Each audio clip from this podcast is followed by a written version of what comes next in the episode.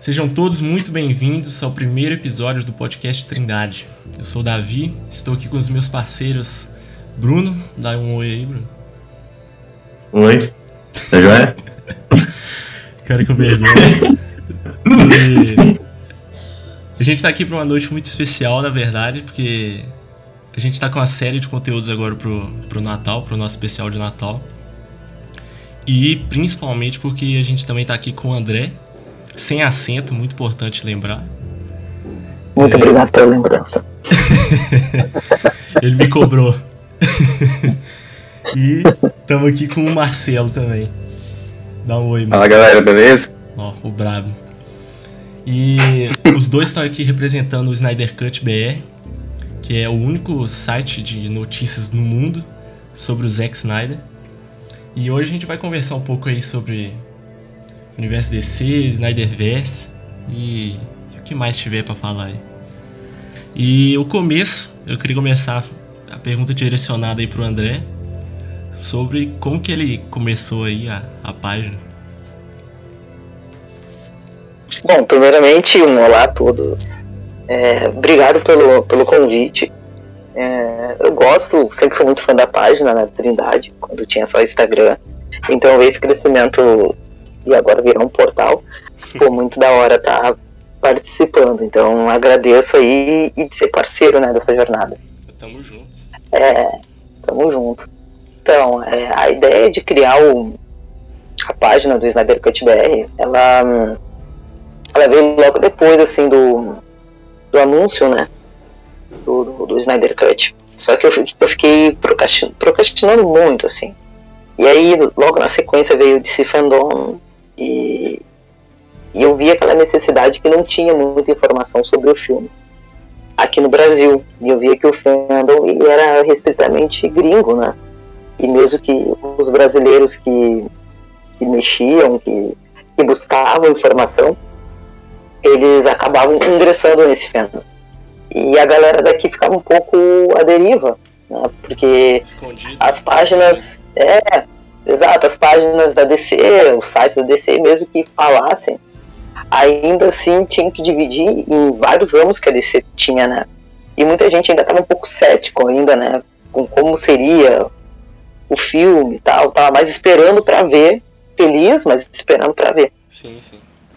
E, então eu, eu fiquei meio assim, ah, não sei se eu crio, crio e tal. Então, uh, em setembro, porque o DC Fandom do ano passado foi em agosto, né? Em é, setembro, meio, né?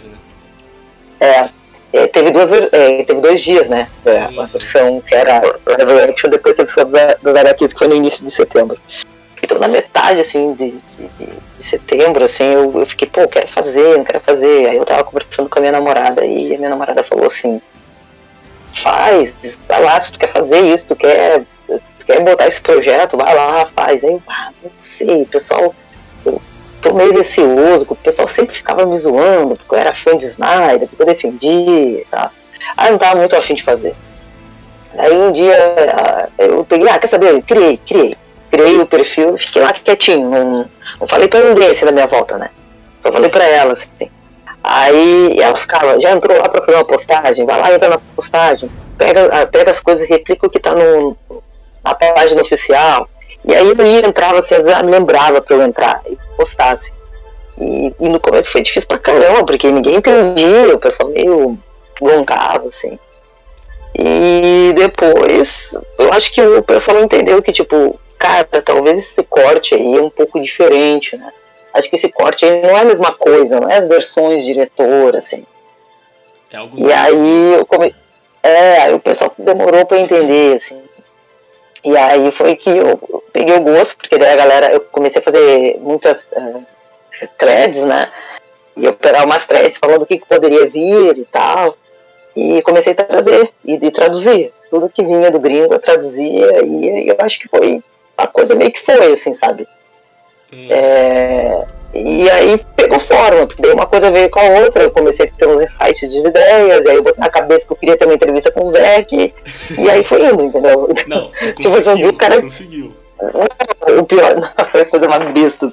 Foi a coisa, se eu coloquei a entrevista com o Zack Snyder, foi a coisa mais fácil que eu consegui. Foi mais fácil conseguir entrevista com o dublador. Vocês não vão acreditar. Entendeu? Foi muito fácil. Caramba.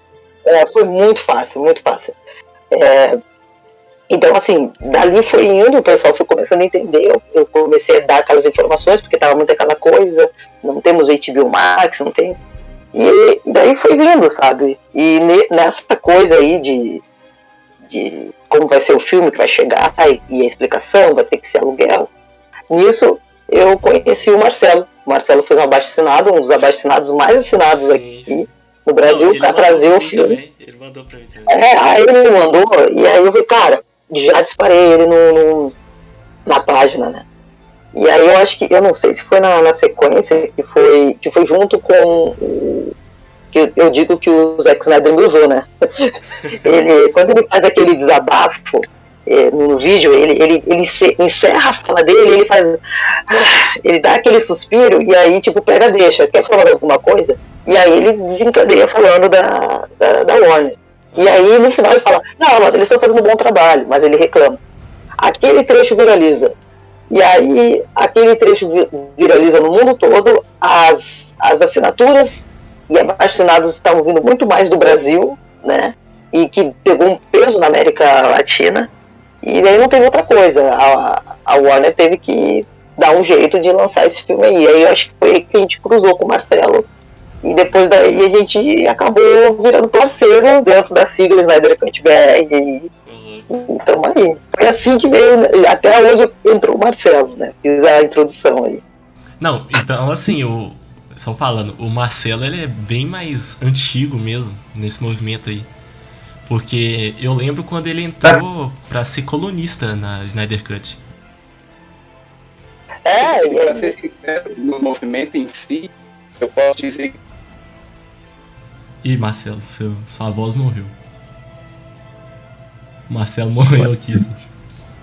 Hum? Quero aproveitar que parou, cara, só pra é, agradecer a vocês, porque eu lembro que no começo, é, antes de conhecer a página de vocês, eu não sabia exatamente o que era o Snyder Cut. Pra mim, seria somente uma, uma coletânea de vídeos mostrando os, os, cortes que não foram pro filme, mas não sabia que eles iriam juntar e formar um novo filme. Alô? Então, vocês foram muito importantes.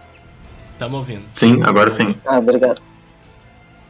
Então, continuando ali aqueles. Onde é que eu tava mesmo? Eu acho que é, você tá falando do.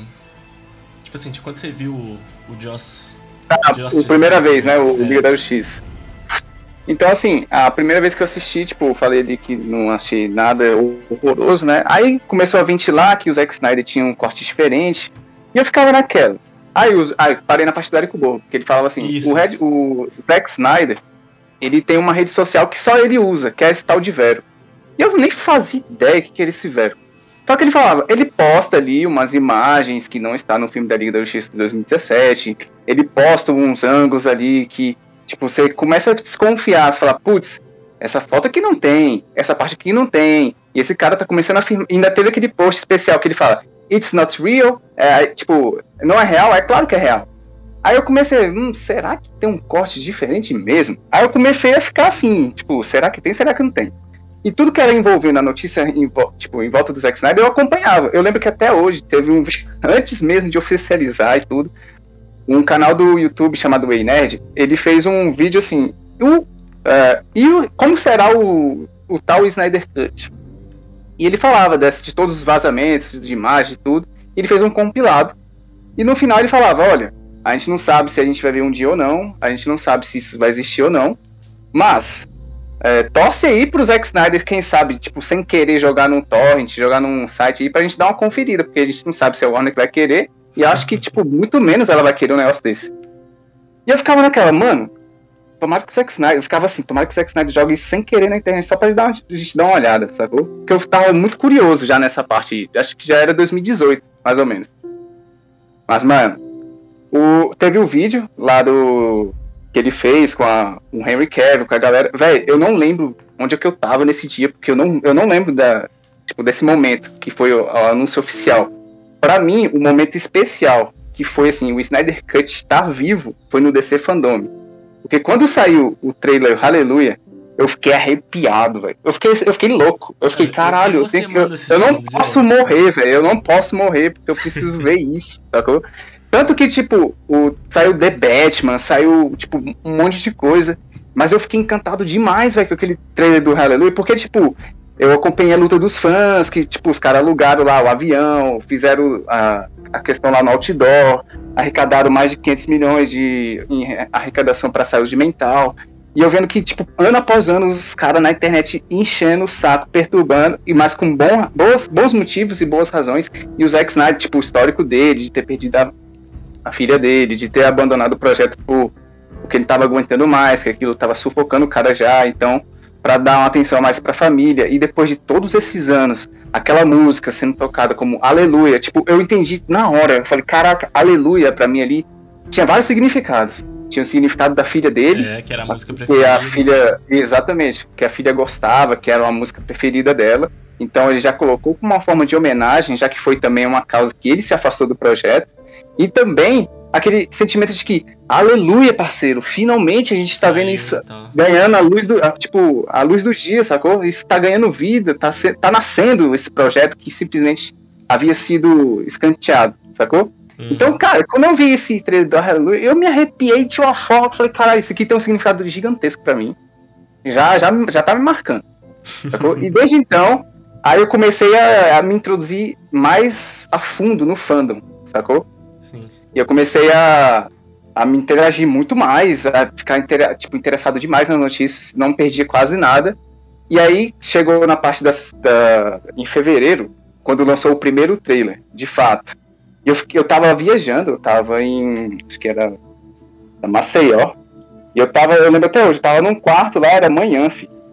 E aí eu tô lá. Ah, recebi a notificação, deixa eu dar uma olhada aqui. Coloquei o fone de ouvido. Caraca, acabou assim, eu fiquei. Eu fiquei estarrecido um minuto em silêncio.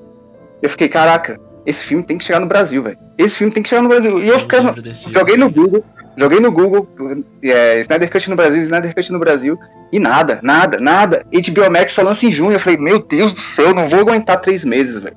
Três meses não vai dar. Eu vou ter que piratear esse filme, porque no dia, porque eu, eu tenho uma, uma preferência de assistir muito do, conteúdo dublado. Eu falei, velho, nem que assista legendado, com legenda tosca, mas eu tenho que assistir esse filme, velho.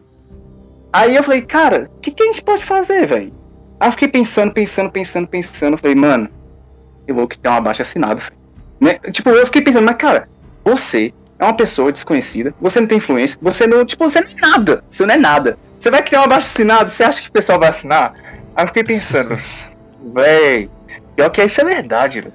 mas eu vou fazer de mesmo jeito. E criei, aí fiz a descrição e tudo. E aí, a primeira página que eu lembro que eu mandei foi pro André. Eu lembro que tava na, no Instagram e foi nesse dia que eu queria o abaixo assinado, logo no dia depois que lançou o trailer. Aí eu coloquei no, tipo, eu nem segui ele nem nada. Eu coloquei no campo de pesquisa Snyder Cut, tipo, Brasil, BR, alguma coisa assim. E saiu a página dele, a primeira. Fui lá e cliquei. Aí quando eu cliquei tinha lá o campo de mensagem aberto. Eu falei, ah, vou jogar nela. Tipo, uma página voltada pro Snyder Cut. Obviamente, eu acho que ela vai se interessar por isso. então, foi o primeiro contato, de fato, que eu tive com o André e falei, então, eu fiz esse abaixo assinado aqui. Ele é uma petição que busca a, o lançamento no dia da estreia junto com os Estados Unidos no Brasil. Embora a gente não tenha o HBO Max também, a gente o abaixo assinado ele englobava, sei lá, lançar um final de semana no cinema, serviço HBO Go, que era o serviço que tinha antes, e mais alguma forma para ter a gente no dia. E aí o André, tipo, me respondeu, não só respondeu, mas falou, eu joguei no Twitter. E cara, no, na, nessa manhã, eu tinha, tinha quatro assinaturas. tinha, na verdade, tinha seis assinaturas. Era a minha, a do meu. Eu, eu mandei uma mensagem pro meu sobrinho e falei, velho, assina esse daí agora. Aí ele assinou. Aí depois dessa assinatura, as outras quatro eram o seguinte: o site do charge.org ele falava que para sua assinatura validar, para sua petição validar, você tinha que ter pelo menos cinco assinaturas. Eu falei, cara, para quem que eu vou mandar isso aqui? Ninguém vai se interessar por isso aqui, velho. Quer saber de uma coisa? Eu vou fazer cinco e-mails fakes e o sexto e o sétimo, uh, os cinco, é, tipo fakes, né? O meu e do meu sobrinho serão os sétimos. E depois disso aí não vai ter problema. Pois eu fui lá no Outlook, criei cinco contas para abrir. Não. E depois a minha, do meu sobrinho, aí foi a sétima. Aí depois que eu mandei a, mensagem pro André, fiquei acho que umas duas horas sem ver nada. Aí depois que eu dou uma olhada na, lá na, na- no charge, né? Aí tinha lá 200 assinaturas. Eu, 200 Uhum. assinaturas? Aí eu, eita, acho que deu um resultado. Aí, velho, só sei que depois disso, eu fui que nem maluco. Eu criei um, um- Não só criei um Twitter, mas criei um Facebook só pra isso. E enchi as páginas de pedido, falando, velho, assina isso aí. É, Snyder Cut no Brasil. E tinha gente falando, véi, você tá agindo igual bot, para de comentar nas páginas, para de comentar nos campos de comentários, tá enchendo o saco da página, não sei o quê. Só que eu não tinha- queria nem saber, velho. Só, só, só falava assim, véi, divulga na página de vocês. E a tinha páginas do Facebook que falavam, não, a gente vai divulgar assim, e de fato eles divulgavam. Tinha uma lá, tipo, tinha uma página lá que eu nem lembro o nome agora. E os bichos colocaram, tinha uma porrada de, tipo, de, con- tipo, curtir essas coisas. Eu, caralho, eu sou legal, velho. Só sei que nessa correria de jogar, velho, eu fiquei insano durante cinco dias. Insano. Eu, eu tava viajando. Tava na praia, eu tava digitando e eu tava, velho, velho, assina essa porra aí, assina isso aí, assina isso aí, jogando, distribuindo, compartilhando. As É, férias, marcando as o pessoal. foram Só pro Snyder.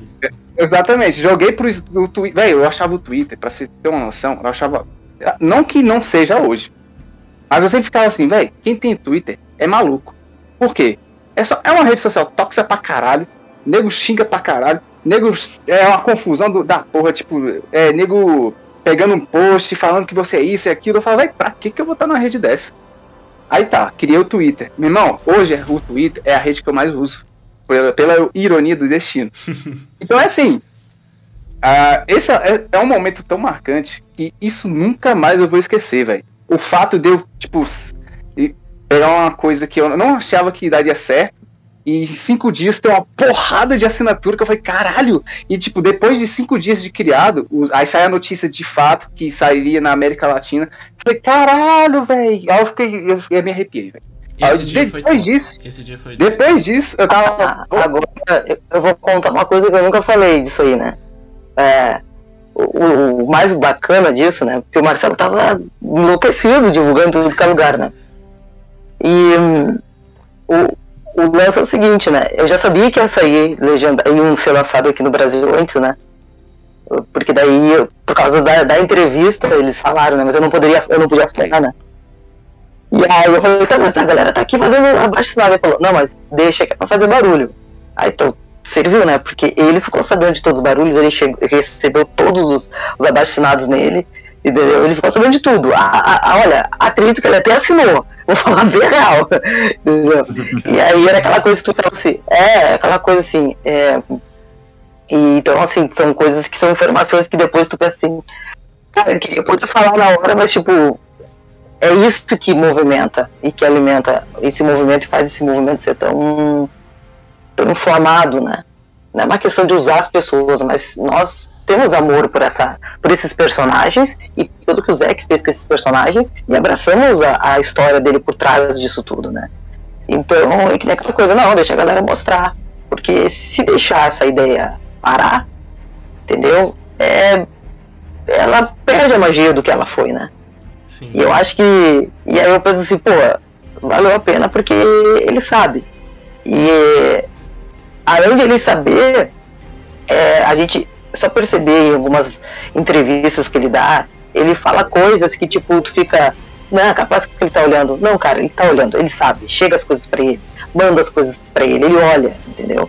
Então assim, eu acho que é essa coisa assim de, de, de, de ter, de ter esse movimento dos fãs online é, faz ele enxergar. E como ele, ele mesmo sabe, ele já tem figuras que são é, familiares com ele, entendeu? Ele já conhece essas figuras, né, de tanto estar tá falando, de tanto estar tá em mentions e tal. Ele conhece. Claro, no, no, no Viral, né, mais ainda, mas no Twitter ele olha. Ele acaba olhando. Acaba chegando nele. Então, essa movimentação que teve, por isso que, assim, a, a, a do Marcelo foi a mais assinada. Porque eu acho que foi a primeira que eu disparei. Né? E, e teve outras também que eu ia botando e tal. Mas esse, essa comoção aqui no Brasil de assinaturas significou pra caramba pro Zeke. Entendeu? Por isso que ele quer vir pro Brasil, entendeu? Ele quer fazer alguma coisa do Brasil, é óbvio, entendeu? Não tem como ele não gostar do Brasil. Olha tudo que a gente faz pro cara, entendeu? Então, hoje, podendo falar, na hora eu só queria falar, meu Deus, gente, calma, vai sair, vai sair, eu não podia falar. E, e aí aquela coisa que tu fica assim, cara, mas valeu muito a pena, porque essa paixão, essa movimentação, nenhum diretor tem. Acho que isso é. Mesmo. Nem assim é o, o Nolan, que assim, que tipo assim, tem uma fanbase muito boa, não, não se compara realmente a do Snyder. Porque o Snyder ele movimenta a gente. Tipo assim, do, do nada, tudo parado. O Snyder é famoso, cara. É. Aí, olha aí o Marcelo, o que, que ele fez. Não, o Marcelo, ele, ele, ele entrou na, na, no, no lance, assim. Não. Mas o Marcelo, ele, ele disse que não, não viveu na, na, na época do 19, no dia que o mundo todo virou a Liga da Justiça, né, em 2019, 19 de novembro. Eu usava só meu perfil, eu não tinha o perfil uh, nada de, do, do, do, do Zack Snyder, eu escrevia para um site de, de cultura nerd, do qual não faço mais parte. E no site eu era o único decenalta e eu gostava do Zack Snyder, obviamente, né? Só tinha os filmes do Zack Snyder dentro da DC, ou baseados, né? E eu era o cara que. Uh, eu entrei fazendo um texto se a gente precisava de um universo compartilhado. E eu explicava, né? É mais ou menos uma ideia. Talvez eu já mudei um pouco de opinião do que eu escrevi naquele texto, mas enfim. E quando eu lancei meu primeiro texto naquele site, as pessoas já falaram, não, não precisa do universo compartilhado da DC, porque o Zack Snyder e tal. Fui gongado, bombardeado, né? E o site não falava desse, desse corte do, do, do, do Zack Snyder, não, não, falava do corte da Liga da Justiça, não falava nada. Então eu me lembro que naquele dia, no 19 de, de novembro, eu, leio, eu lembro da Grace Randolph, e, e isso é fato, assim, ela é uma insider, mas em relação ao Snyderverse, ela sempre foi muito assertiva e sempre trouxe muita informação porque o próprio Zé que passava para ela, né? Então não tinha como uh, ser coisas erradas.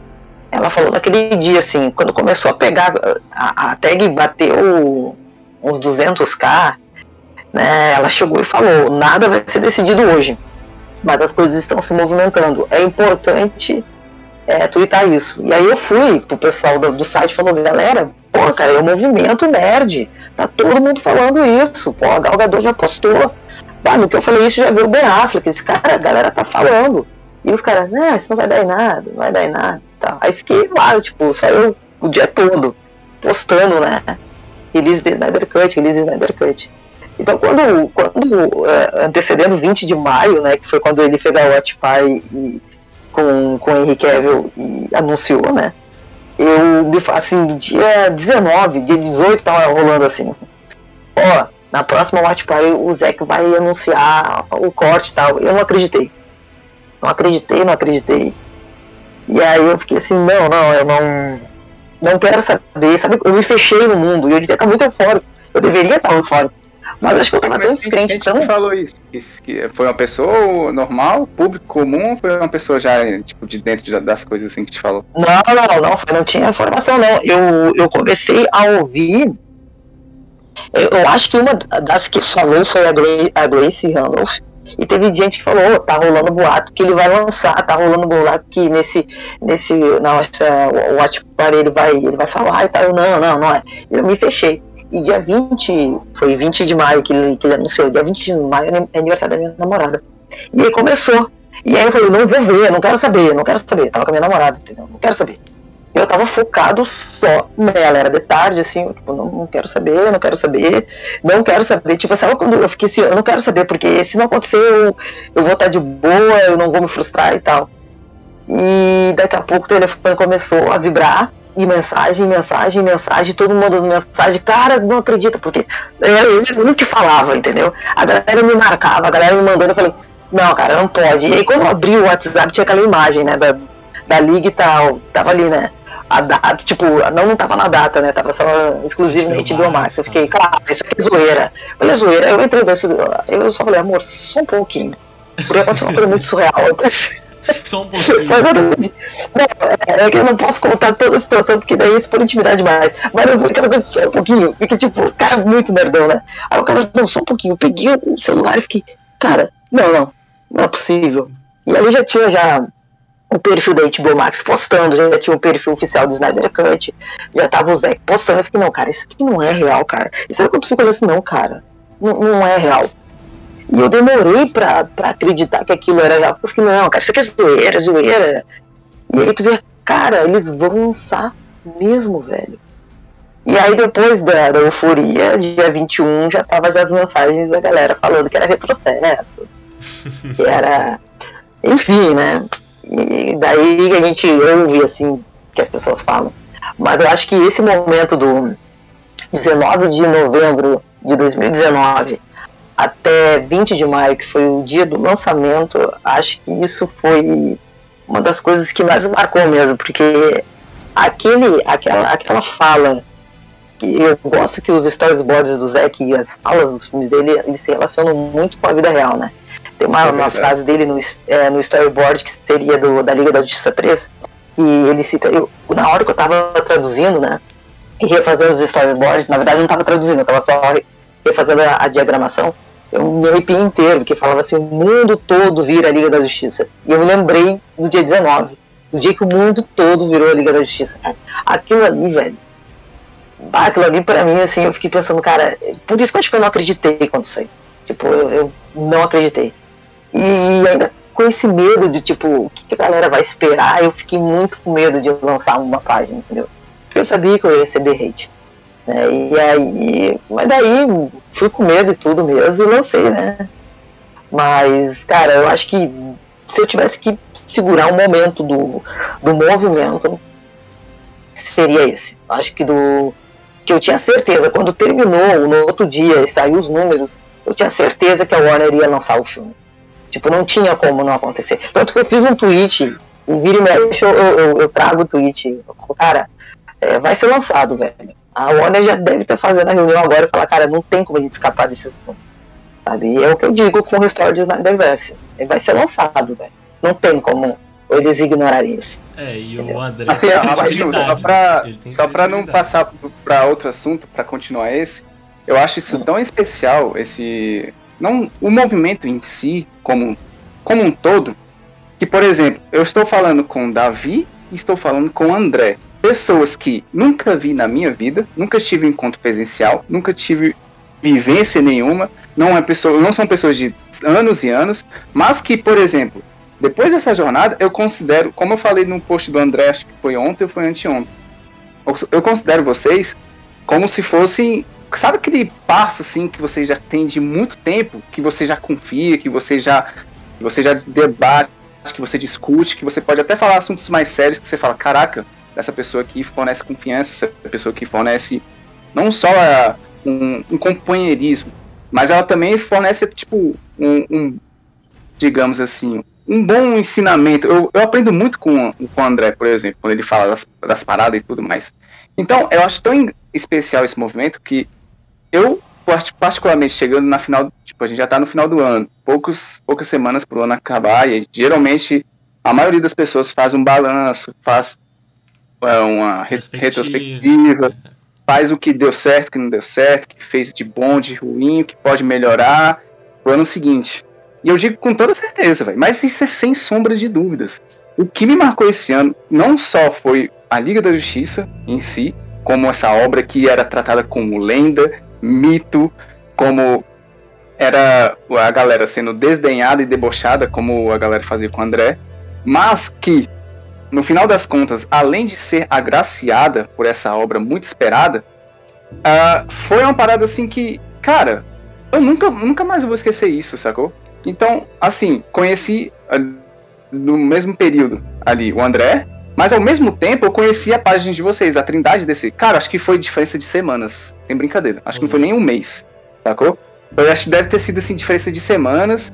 E foi. Eu, eu acho que eu nem lembro como exatamente eu conheci a página Trindade DC. Ou ela foi relacionada, tipo, páginas conhecidas assim que você segue e ela aparece como sugestão.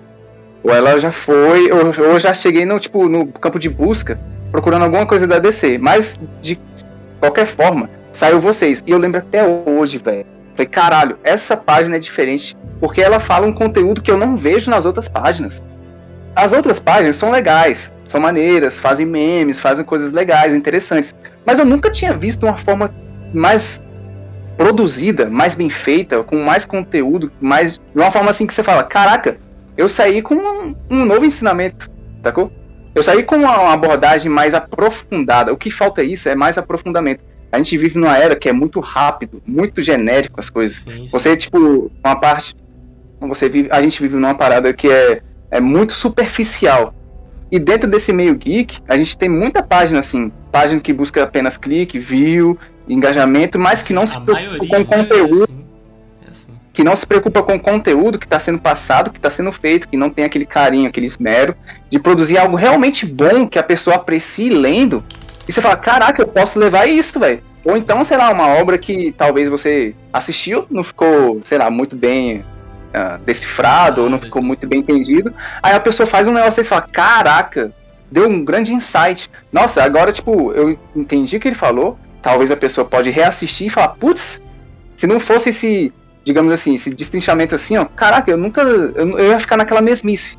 Então, eu já queria agradecer, é, parabenizar vocês pelo conteúdo de vocês, que eu acho excelente. Desde o princípio, poucas semanas que eu conheci o André, eu falava, cara, essa página é diferente, essa página é diferente.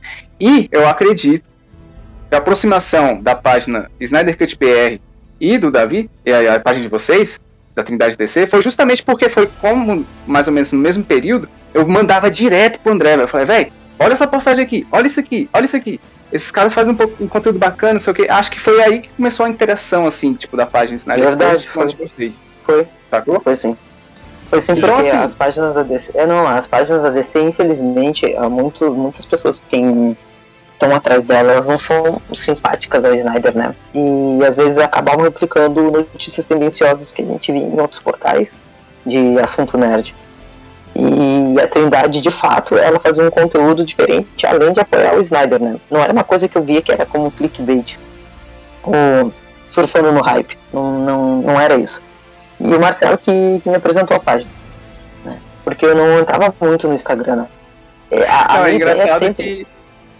A minha Não, ideia sempre foi ter, só Twitter, né? Não- Não queria ter Instagram, Facebook, porque eu achava que era muita responsabilidade.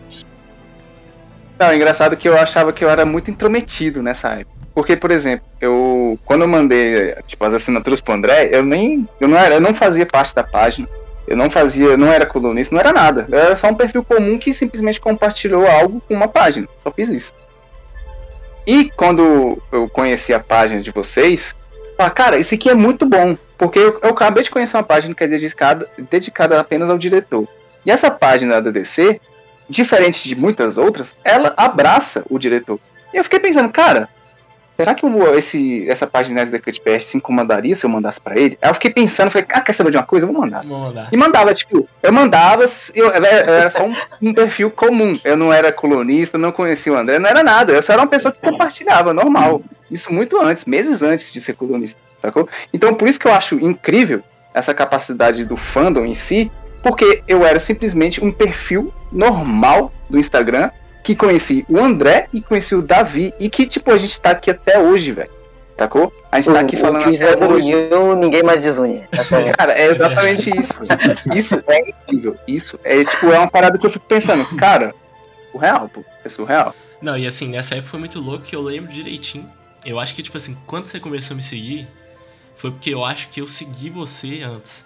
Aí você seguiu de volta. Eu acho, pelo que eu Hum. me lembro, assim. Porque eu lembro que quando você começou a seguir, você tava numa vibe de comentar todos os posts. Você tava comentando direto, diretaço. E tipo assim, pouco tempo depois disso, você fez o texto lá do Snyderverse, me mandou, Isso. mandou pro André também, que eu lembro que ele publicou. E assim, eu acho que logo em seguida que você fez isso e mandou pra ele, aí você já virou colunista. Aí, Na verdade, Eu foi por já- causa disso mesmo. É, por causa disso, quando eu convidei ele pra escrever pro, pro site, foi por, causa, foi por causa do texto. Ele falou que tava mandando pra várias páginas e tal. Eu pensei, pô, o cara tá sempre comenta, o cara tá sempre enviando sugestão, tá no Twitter. Eu vi quando ele criou o Twitter, tipo assim, tá, tá engajado, fez aquela, fez aquela movimentação bacana do- da vacinada.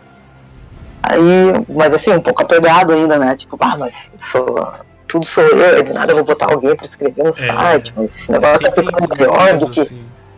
É, aí fica, esse negócio tá ficando maior, era só pra ser um Twitter, entendeu? E aí. E aí eu pensei, ah, sempre eu consulto, daí eu vou, vou dar aquela conversada com a patroa, né?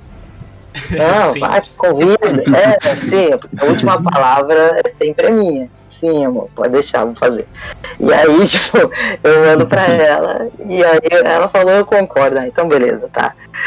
E aí eu convidei ele, pô, eu posso, mas com uma condição, o que, que tu acha de se tornar colunista? Ele, pô, mas ah, nunca escrevi. Eu falei, ah, quando eu comecei a escrever para outro site também nunca escrevia, só era entusiasta. E eu ainda sou só entusiasta. E eu acho que isso que do fandom que tem, sabe? A gente acaba sendo muito reflexo do cara que a gente é fã, sabe? Porque o, o Zack Snyder, ele não tinha referência nenhuma minha quando ele perguntou quem eu era, para ele ceder a entrevista sabe? Sim, sim. Então, é, ele só perguntou se eu era um cara legal. tipo. sabe? Aleatório, assim. É, ele falou assim, ah, ele é um cara legal. Vou fazer uma entrevista aqui. É, é, porque a ideia era mandar as perguntas pra ele, né? Ele é um cara legal. Ah, então tá bom, então a gente faz o zoom, tá hora, então eu fiquei, o quê? Mano, não, é zoeira. Não, ele não vai falar isso, ele não vai fazer isso. Aí, tipo assim, o cara sugeriu zoom, o cara. Porque, velho, o cara é, é, diferenciado. Então eu acho que é aquela coisa, mano, o cara, ele.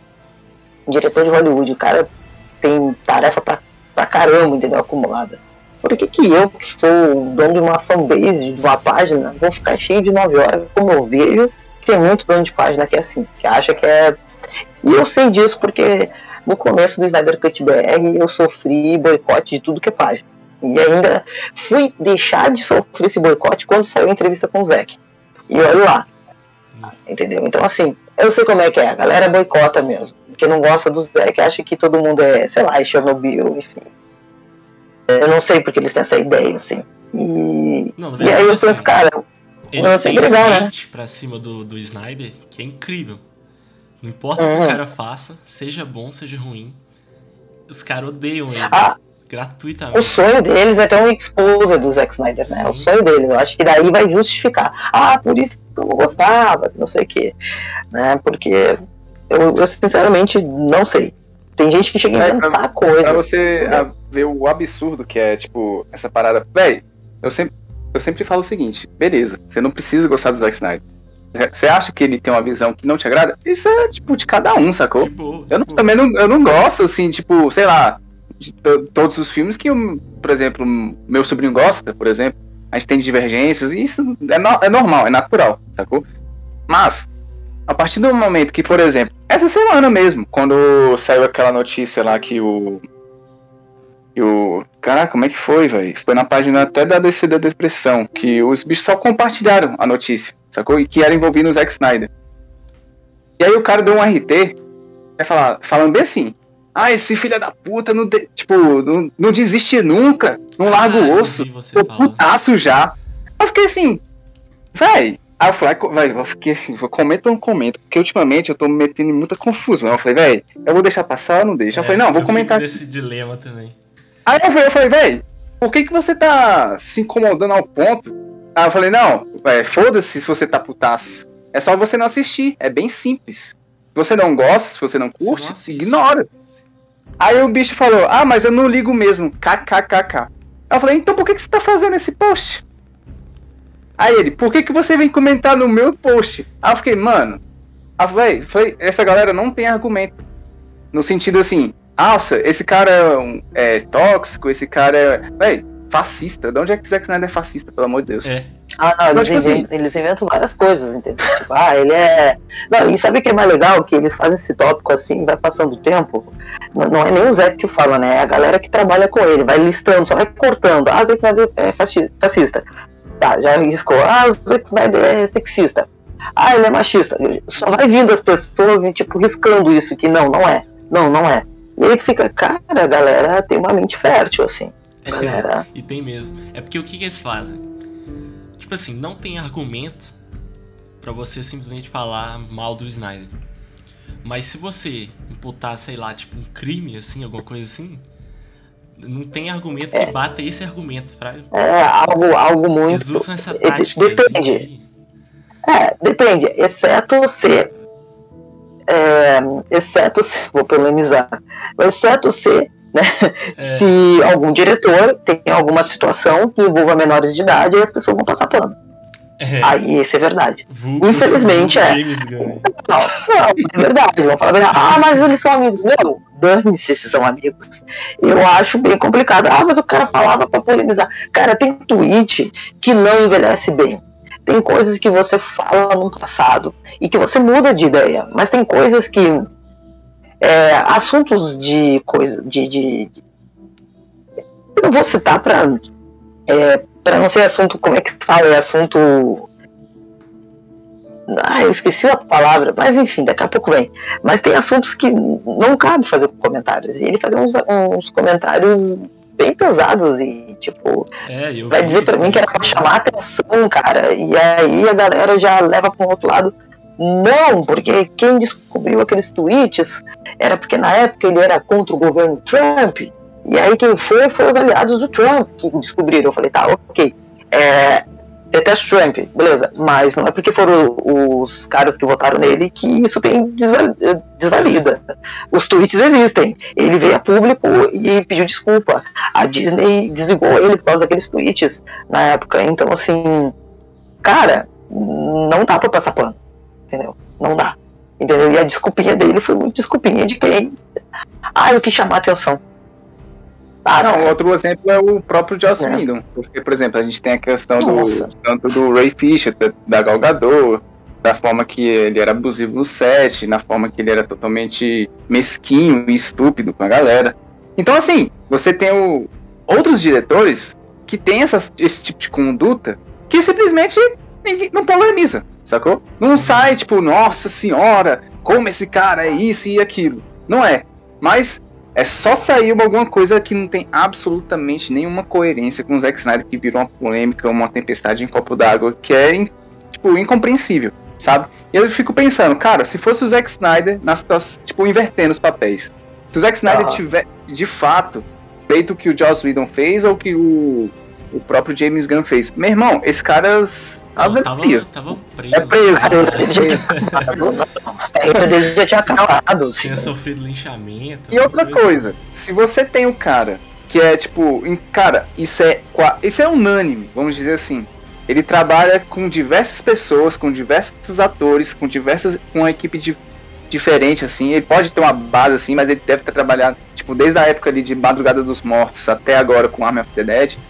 Ele já deve ter trabalhado com N pessoas. É E cara, todo mundo que trabalha com ele, seja foto- o cara da fotografia, seja o cara do figurino, seja o cara do efeito visual, o cara da trilha sonora, qualquer um elogia a pessoa do Zack Snyder. Qualquer um fala, ele é um cara doce, ele é um cara atencioso, ele é um cara divertido, ele é um cara que se importa com muito com aquilo que ele tá fazendo, então ele faz ao máximo para que as pessoas. Ele faz aquele tipo aquele cara que tenta alcançar o máximo da pessoa, o melhor que ela puder exercer, é aquele cara que estimula que isso saia da pessoa.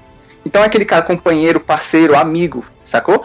Então, se o próprio pessoal dos bastidores alegam, dizem isso abertamente, publicamente, e dá pra perceber que essa galera fala de, com uma certa sinceridade, por que raios a gente tem, como- a gente tem que acreditar no Zé Ninguém do Twitter com a foto do Batman? Sabe? Um fake, fakezinho É. no Twitter. Eu, eu acho que é justamente por isso que o Zack Snyder ele tem tantos fãs apaixonados por ele, porque você vê grandes diretores, tipo o Christopher Nolan, por exemplo, eu, pra mim, é, adoro o Zack Snyder, mas tenho que confessar que pra mim o Nolan é o melhor diretor que eu já assisti. Mas ele não tem uma fanbase tão grande quanto a do Zack Snyder, porque o, não só o que conta pra você ser fã não é só a técnica dele como diretor, mas a pessoa que ele é, a pessoa especial que ele é, os elogios, os elogios que ele recebe e tal. Ele é uma pessoa sensacional. Não, o Exatamente ele, é, ele é muito fechadão também. Ele não. Sim, sim. Sei lá, o Ele Snyder tem confusão, é ah, cara. né? O Snyder é carismático. É, o, o Sim, sim. Acaba sendo uma figura meio lorde, assim, né? Que eles colocam É. num lugar meio Ele é um inalcançável, cara tipo assim, né, cara? tipo, muito técnico, assim, fraga. É, tipo, assim, eu nunca vou conseguir, sei lá, encontrar ele em algum lugar e É. ter coragem de pedir uma foto pra ele, entendeu? Tipo, e eu acho que o Zack, ele tem esse jeito, esse jeito do moleque, assim, De jeito É. assim. É, ele tem, tanto que ele sabe que ele é nerd, ele tem aquela coisa, eu acho que a gente acaba se. se. Dando compatibilidade com ele, né? É, E aí tu fica pensando, é, aí eu tenho uma, uma ligação muito forte, assim, quando eu descobri que, que ele era disléxico, eu pensei, cara, É, agora eu, cara, eu vou. Esse cara que eu sou fã, já gostava dele, assim, da, da, da, da visão dele. E eu não sabia que ele é disléxico, né? E aí. Toda essa entrevista lá também. E, e aí, tanto é que eu fiz essa pergunta pra ele, e como ele nunca tinha falado assim abertamente, só tinha acho que um artigo na, na, na internet que falava sobre isso, eu perguntei, né, se tinha problema perguntar, né? E, porque eu, eu queria falar porque eu sou. E eu queria saber, né? E aí ele, ele falou que não tinha problema nenhum e, e respondeu. Então quando eu pensei assim, cara, não tem, velho. É, é, eu vou defender esse maluco aí, porque, velho, o cara. Eu sei o que, que é ser disléxico. É, é, eu, eu sei o que é ser disléxico, tá? Então, é, ver um cara que, tipo, consegue trazer tudo aquilo que rola dentro da cabeça e ele entrega. Ah, velho, tem que, tem que aplaudir, velho. Tem que aplaudir. Cara, eu, eu acho o Zack Snyder diferenciado, porque, tipo assim, é, tipo, as, é certo que dentro do fandom a gente usa muita brincadeira para exaltar ele. Tipo, coloca aquela imagem lá, tipo, do cara com o braço aberto, aí tem a imagem de Jesus, só que uhum. eles tiraram e colocaram a foto dele. Tem muito disso, sacou? Isso é, tipo, é engraçado, é divertido, sacou? E a questão de chamarem ele de visionário, velho, eu sinceramente, eu, eu encaro isso não só como uma brincadeira, mas também como, de fato, eu acho ele cara, eu acho o cara visionário. Isso é fato mesmo, você olha aí é, Batman vs Superman, o começo do filme. O começo do Mas filme é o final do. A questão, do, a questão que eu acho que ele é tão visionário é que, por exemplo, é, tirando a parte dos filmes, assim, a parte como ele consegue provocar o próprio fandom dele de uma forma que eu falo, caralho, véio, esse bicho aqui é mestre, velho. É pra você ter uma ideia, eu considero que a foto do Peru de Ação de Graças, só aquilo ali, foi mais relevante do que o próprio DC Fandom, velho. O cara usando um easter egg besta conseguiu movimentar uma base de fã, levantar hashtag e se tornar. É, tem trend topics no Twitter por causa de uma foto de ação de graça, velho. Então assim, tipo assim, você não tá. Não é qualquer um que faz isso, velho. É. Porque, tipo assim, cara, beleza, você tem as, as propriedades em si da DC. Uh, ah, por exemplo, que aconteceu ali no DC Fandom, a galera comentou, beleza. Sacou? Mas, véi, tirando The Batman, meu irmão, uma foto dessa já faz muito mais barulho, já tem muito mais engajamento, já tem muito mais procura, já tem notícia. Véi, pra você ter uma ideia, essa notícia do. Da, desse ação de, da, do Peru de Ação de Graça saiu, se não me engano, em, em uns oito portais. Sim. Sacou? A galera fez um print, sacou? E colocou, tipo, de cada, de cada portal que saiu essa notícia. E tinha notícia aqui do Brasil, tinha notícia dos Estados Unidos, tinha notícia em espanhol, tinha notícia em outras línguas. Tudo por causa disso. Eu fiquei, caralho, velho, o bicho é muito visionário. Porque ele consegue, não só instigar e provocar os fãs com esse negócio de ser um cara muito, uh, digamos, enigmático. É um cara que coloca uma, uma coisa besta, mas que essa coisa besta pode fazer um puta sentido gigantesco, mas que gera uma discussão teoria, enorme na internet.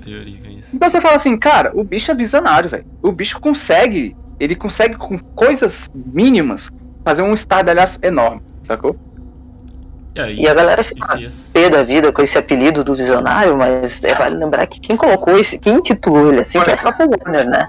Exatamente. Então, é, então assim, não, cara, não, não, não, fica bravo com o jogador, entendeu? Fica bravo com o jogo, então. Porque, velho. Oh, né, essa, essa é real. Com o Watchmen, acho que foi com o Watchmen, né? Foi com ótimo. Visionário, do visionário, de do visionário de 300, exatamente. Visionário, cara. Eu lembro que na época eu falava assim, ó, uh, ah, 300 foi tão visionário que nem o próprio Zé vai conseguir fazer outro 300. Na época eu falava isso, né? E não, eu falava isso. Daí eu ficava pensando, cara, eu gosto desse maluco, velho. Eu acho a, a visão dele bacana. Aí hoje é aquela coisa, eu sei que ele é uma coisa, eu gosto muito do Zack Snyder. Sei que ele não é o melhor diretor do mundo, né? Apesar de ser meu preferido, ele tem suas limitações sim, mas dentro daquilo que ele se propaga a entregar, ele entrega muito bem.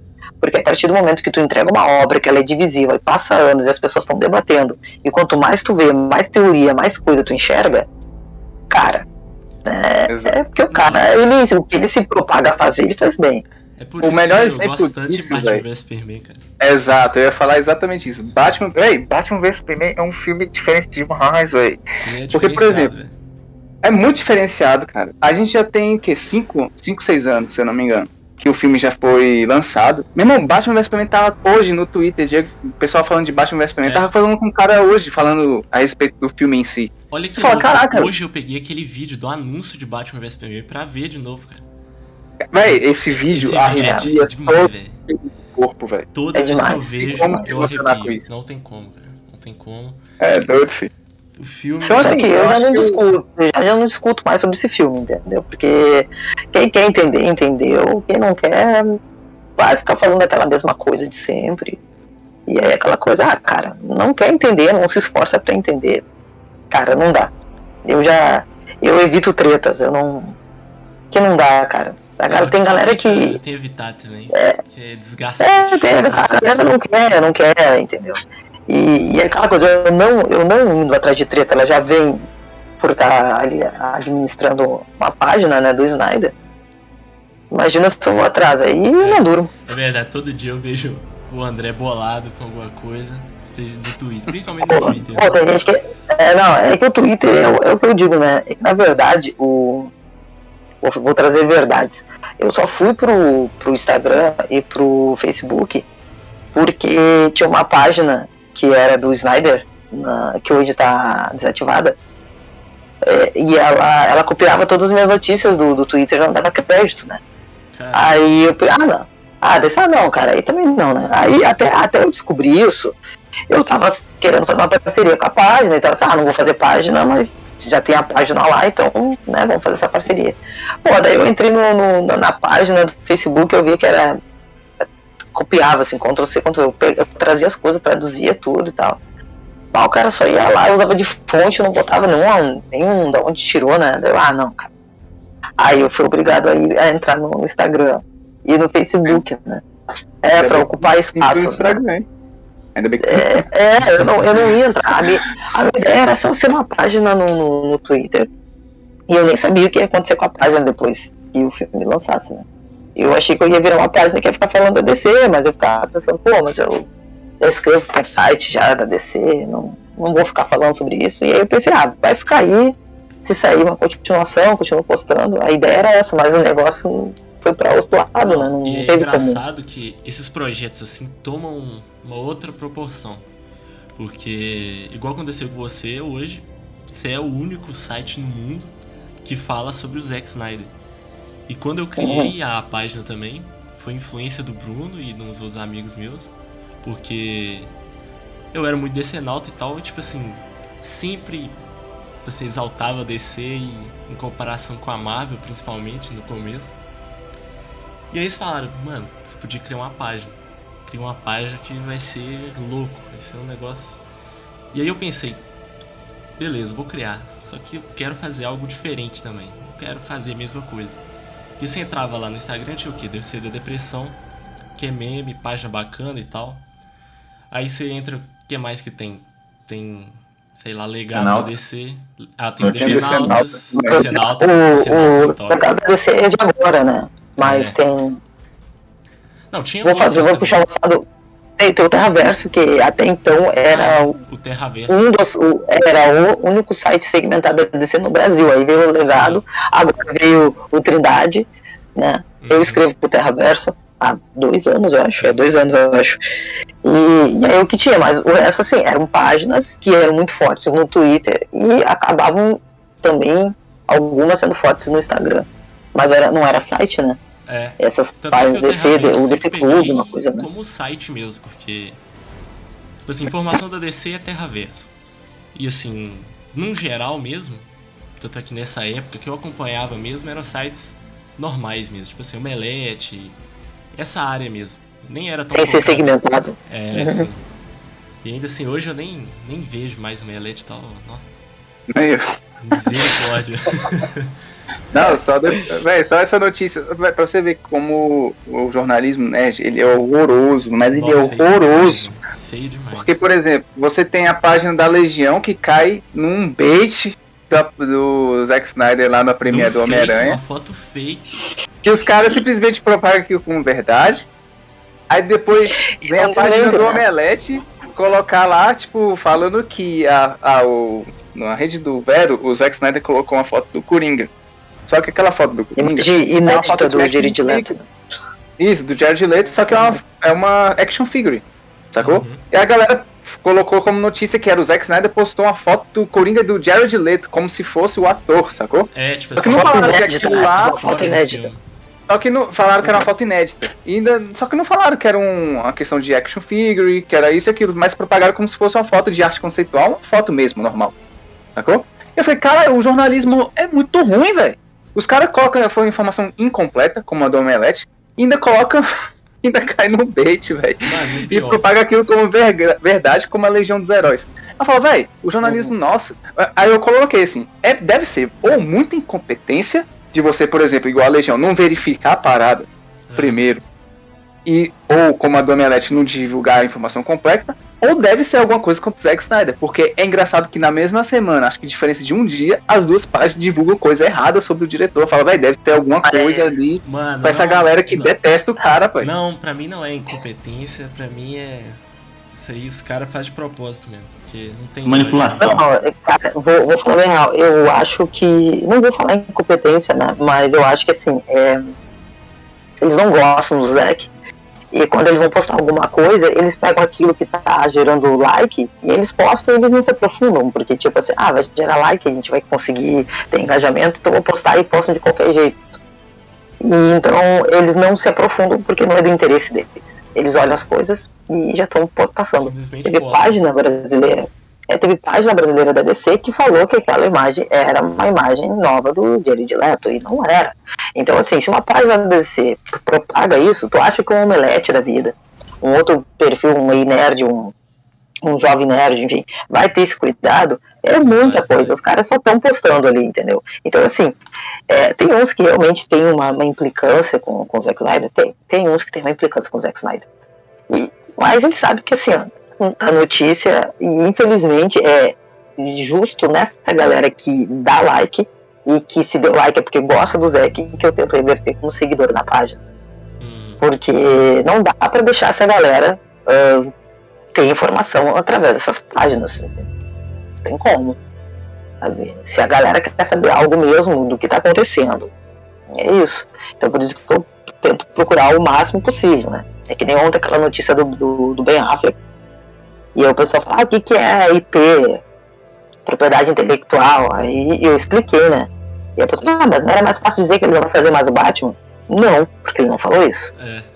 Entendeu? É complicado. Se eu colocar que ele não vai fazer o Batman, eu tô inventando. E tem muita página da DC que propagou essa notícia.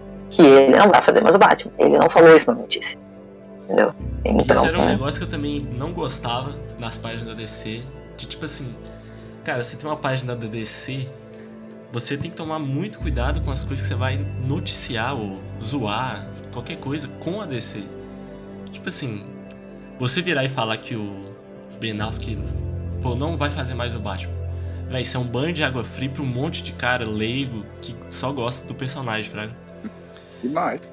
Então, assim, eu quando eu criei a página pensei, primeiro, não quero dar notícia, não quero é, ser um- uma página de informação. Eu quero uma página que seja focada assim em conteúdo. A princípio, eu queria um conteúdo focado só no quadrinho, porque eu acompanhava muito o canal do Caverna do Morcego. E ele tem Uhum. vários vídeos que fala sobre quadrinhos e tal, e eu gostava muito. Então, e assim, li muito quadrinho, hoje eu dei uma parada. Então eu pensei, vou falar sobre quadrinhos a princípio, só que eu também via que não era um negócio que era tão engajado. Então eu pensei, é, infelizmente, né? hoje em dia não é mais. Então eu pensei, vou mesclar um pouco disso e vou trazer um pouco dos filmes também. E aí, depois quando eu fiz aí uns, sei lá, uns três meses, uns quatro, três, quatro meses de página, é, eu pensei em, tipo assim, inovar. Foi aí que eu encorpei a página mesmo, que foi quando eu soltei aquele post do... De, tipo assim, da lança do Batman que ele usa pra... ma- Que ele usaria Uhum. pra matar o Superman. E foi aí que a Uhum. página incorporou mesmo. Aí eu vi, caramba, esse Zack Snyder, ele é engajado demais, velho. Porque assim, subiu muito rápido assim os números de engajamento, muito rápido. E eu pensei, vou trazer mais esse conteúdo, a galera gosta. E aí ficou a página que traz conteúdo aí sobre o Snyderverse, sobre DC no geral. E aí foi crescendo, foi crescendo e eu pensei, poxa, vou, vou montar um site, vou, vou crescer ainda mais esse negócio. E aí que eu chamei o Bruno mesmo, porque a princípio era só eu, entendeu? E aí, tanto é que a maioria das matérias do site é o Bruno que escreve. Falei, você que vai narrar também os, os negócios que a gente for fazer aí. E, tipo assim, tomou outro rumo o negócio. Que... Não, mas isso é muito bom, velho. Isso, isso, é, é muito, muito bom, mesmo. Porque, tipo assim, é, é engraçado que vocês têm um paralelo muito interessante parecido com o nosso. Por exemplo, vocês criaram uma página, você disse que era uma página mais focada ali com conteúdo de quadrinho, aí depois você viu que era interessante mudar para outra coisa, não deixar de falar, mas já abriu o espaço para falar de mais coisas. Sim, sim. E aí você abriu um campo ali pro Snyderverse e viu que cresceu mais, e aí jogou para você criar uma página, te motivou a fazer outros conteúdos. Agora vocês têm conteúdos originais, sim. sabe? Então isso é muito bom e que em contrapartida, por exemplo, essa parte de você, ah, eu vou fazer uma parada aqui, só que tomou outra proporção eu vejo isso também do meu lado. Porque, por exemplo, eu, quando eu tinha feito o texto lá que eu mandei pro André e o André me sugeriu, o primeiro me fez o primeiro convite, eu fiquei assim, caraca, mas eu vou escrever o quê, velho? Eu fiquei pensando, eu não sei. Tipo, eu, beleza, ele aceitou isso aqui, esse texto aqui ficou legal. mas e depois dele? Eu vou escrever o quê? Aí eu fiquei pensando, eu falei, caralho, velho, eu vou aceitar ou não vou aceitar? Eu fiquei pensando, velho, cara, eu vou, será que eu vou dar conta, meu Deus do céu? Aí eu fiquei, tá, velho, vou aceitar isso aqui. Aceitei e quando o André colocou isso aqui, é o primeiro texto e tudo mais, me chamou, agora sou colunista da página dele.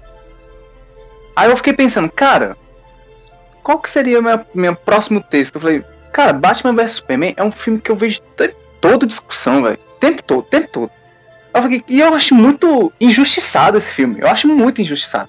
Aí eu me veio a lâmpadazinha acendendo. Eu falei, cara, por que, que eu não escrevo um artigo voltado para Batman vs Superman e conto por que, que eu acho esse filme injustiçado e incompreendido? Aí eu falei, beleza.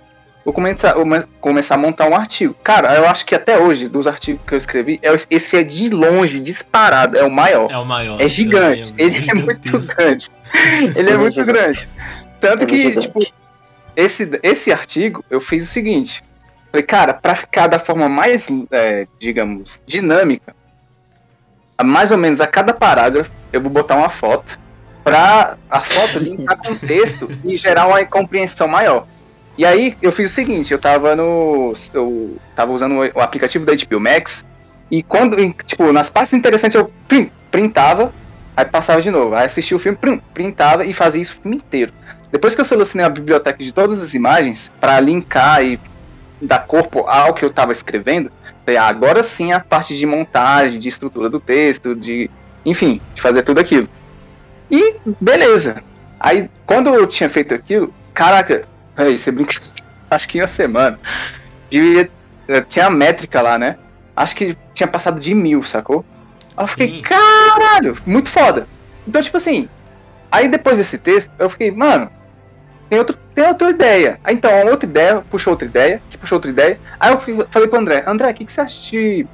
Ah, no Twitter, puxando esse link pro Batman vs Superman, como tinha muito hater, eu falei, cara, a gente não deve. Eu, particularmente, tenho uma visão de que.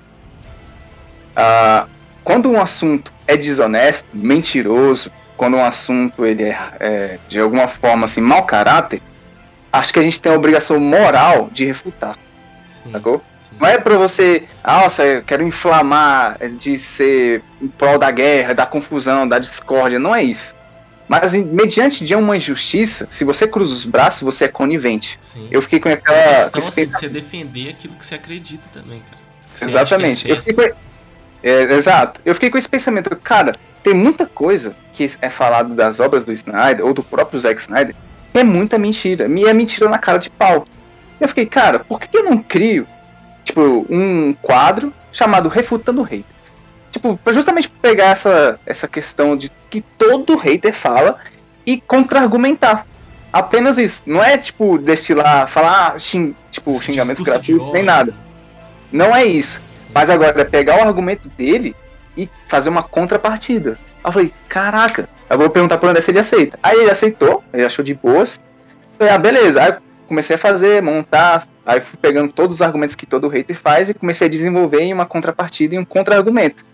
E depois desse eu fiquei pensando. Aí eu vi uma. Eu lembro até hoje, eu tava. De vez em quando no YouTube eu vou lá, vejo uma cena que, tipo, eu me lembro assim, ah, deixa eu, deixa eu rever essa cena aqui.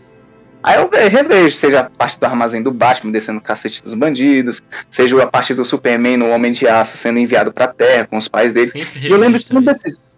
E eu lembro que um desses vídeos era justamente esse do Superman, nenenzinho ainda, em Krypton, onde a mãe dele carrega e, tipo, começa a chorar, falar, putz, o pessoal da Terra não vai compreender, vão matá-lo. É, aí o pai dele fala, mas como? Ele vai ser um deus para eles. É, aí Tipo, aquela cena é muito bonita. Muito ela começa, ela começa bem tranquila, serena, aí vem aquela trilha do Hans Zimmer bem suave, ela vai aumentando gradativamente. Aí o, o peso, assim, pelo menos para mim, começa a ficar muito forte naquela cena, sacou? E eu fiquei pensando, cara, esse é um momento emocional muito forte, sacou? Porque, por exemplo, o Clark, ele não só tá deixando seu planeta natal, mas está deixando seus pais biológicos. A sua mãe, por exemplo, nunca vai vê-lo né, tipo, crescer, andar, falar seu nome, nunca vai vê-lo desenvolver, se amadurecer. O seu pai é a mesma coisa. Então eu falei, cara, por que, que eu não uso esse contexto que eu acho nas obras do Zack Snyder tão emocionante e coloco de uma forma mais poética e de uma forma mais aprofundada? Eu falei, cara, eu acho que eu vou criar outro quadro, que é o quadro Crônicas. Eu falei, perguntei pro André, André, pode fazer isso aqui? Aí falou, não, beleza, tá de boa, pode seguir em frente. Eu falei, beleza. Então, uma coisa que começou, tipo, com um texto, só para, digamos assim, é, parabenizar o fandom, já, já veio um, um artigo, aqui gerou um quadro, que gerou outro quadro, que já vai gerar outro quadro, sacou? Então, eu fiquei, caraca, tomou proporções, e eu falei, eu não, eu não imaginava, meu Deus do céu, não imaginava que eu já teria escrito mais de. Acho que eu nem lembro mais a quantidade, assim, mas já tenho mais, mais de 15. Eu não imaginava que eu escreveria tudo isso e já tem coisas que eu quero, já tô, tipo, pensando em fazer, sacou? Sim. Por exemplo, eu tenho uma ideia de fazer um novo quadro, de fazer uma parada mais, uh, digamos assim, uma, uma experiência auditiva, sacou? Então, eu, já tô começando a pensar em ideias, escrever roteiro, de fazer isso, de fazer uma parada mais, uma sonoplastia, para um novo quadro da página. Sacou? É, isso é. Então, falei, cara, antes da gente mudar a plataforma do, do, do site, né? A ideia já é antiga já. É. Então eu comecei a falar, pensar no sentido assim, olha o tamanho da proporção que chegou, sacou? Então, é, tem mais coisa pra fazer ainda, né? É, mas tem mais coisa pra fazer ainda, só que. Ah, daí não dou conta, né? Porque. Ah, sei lá, o monstro, como eu falo, o monstro é vida, né? E tem, é, tem muita coisa para fazer e fica, cara, não, não dá, né? E aí agora, depois que eu mudei a plataforma do site, né, pra, pra ver o que ia rolar, eu pensei, pô, agora vou ir um pouco mais devagar.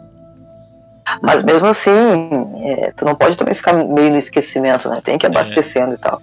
E assim, eu e aí, geralmente, trago os textos o Marcelo, isso, né? ele, ele é muito importante no Snyder Cut, porque ele movimenta muito a parada porque ele é um cara muito criativo. Eu lembro que, como no começo da, da página, eu lembro que ele comentava e ele fazia uns comentários cabulosos assim. Mano, esse cara é inteligente demais, velho. Porque assim, assim, tinha um post que eu trazia uma outra visão sobre o filme do Snyder. Sobre o filme lá, sei lá, Batman vs Superman. Na maioria das vezes era Batman vs Superman, porque é o filme que mais dá pra discutir, assim, do, dos últimos da DC. Acho que, sei lá, não só da DC, é, mas é verdade. no geral. E aí eu trazia uma nova visão, aí no comentário ele trazia uma outra visão. Então, assim, ele é um cara importante em qualquer projeto, assim. Sei lá o que, que ele faz isso, também é. fora da DC, mas o cara é brabo. que isso, é, eu, eu tinha uma visão sobre a Lois Lane, né? Eu achava que a Lois Lane era mal, mal aproveitada. Eu achava, assim.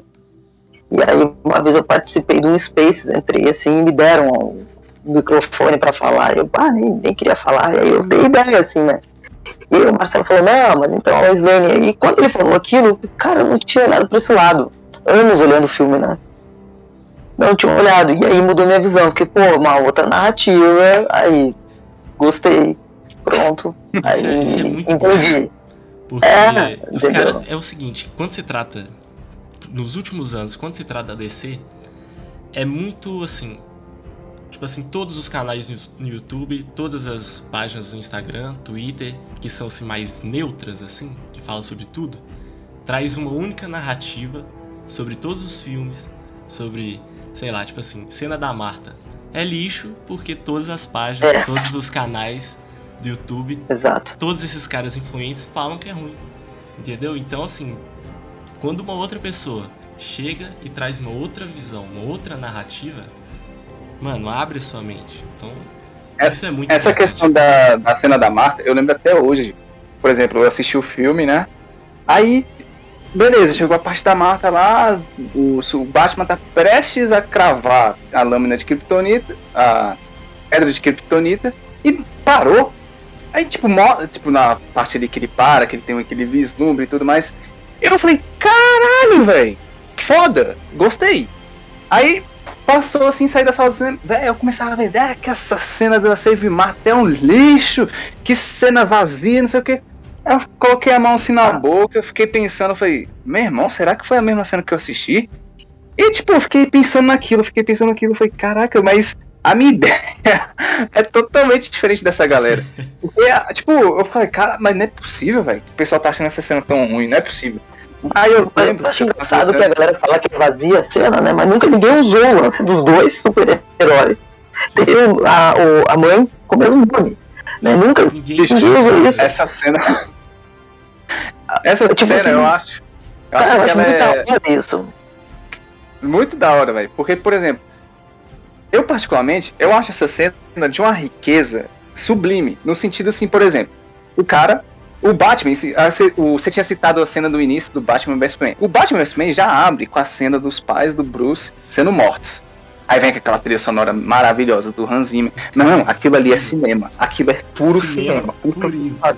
Pra você ter uma ideia, Mas, essa cena de essa cena inicial existe um crítico brasileiro que ele eu, eu gosto de acompanhar ele eu acho ele muito engraçado muito divertido mas ele passa um conteúdo muito bem que é o Otávio Gá do canal Super 8 e eu lembro que eh, na parte de crítica do Batman vs Superman ele falou assim cara Batman vs Superman ele primeiro já elogia o filme em si como um todo a versão de cinema e ele ainda fala o seguinte Batman vs Superman tecnicamente é impecável impecável. por quê? Aí ele cita, aí ele cita tipo, várias coisas do Impecável. filme e ele fala que a cena de abertura é uma coisa assim que ele fala, caraca, o cara colocou. não é- Aquilo tudo é em silêncio, sacou? Mas você é um peso enorme que você entende toda a cena sem uma única palavra.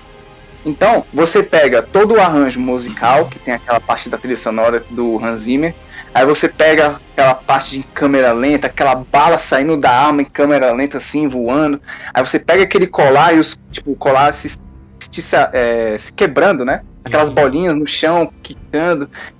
Meu irmão, isso aí é muito diferente. Isso não parece filme de herói, velho. Sacou? Então, assim, ah, quando a você pega. que o problema é ter câmera lenta. Eu não sei, Então, pessoal tipo, é. assim, quando você pega essa cena inicial, que é justamente o que o Batman recorda ali no momento que ele tá tentando matar o Superman. Que ele fala. O Superman fala pra ele o quê? Salve a Marta. Que que- ele não fala pra salvar a minha vida, piedade pela minha vida, por favor, não mate, não me. Minha mãe. Ele fala, é. apenas salve a Marta. Salve minha mãe, cara.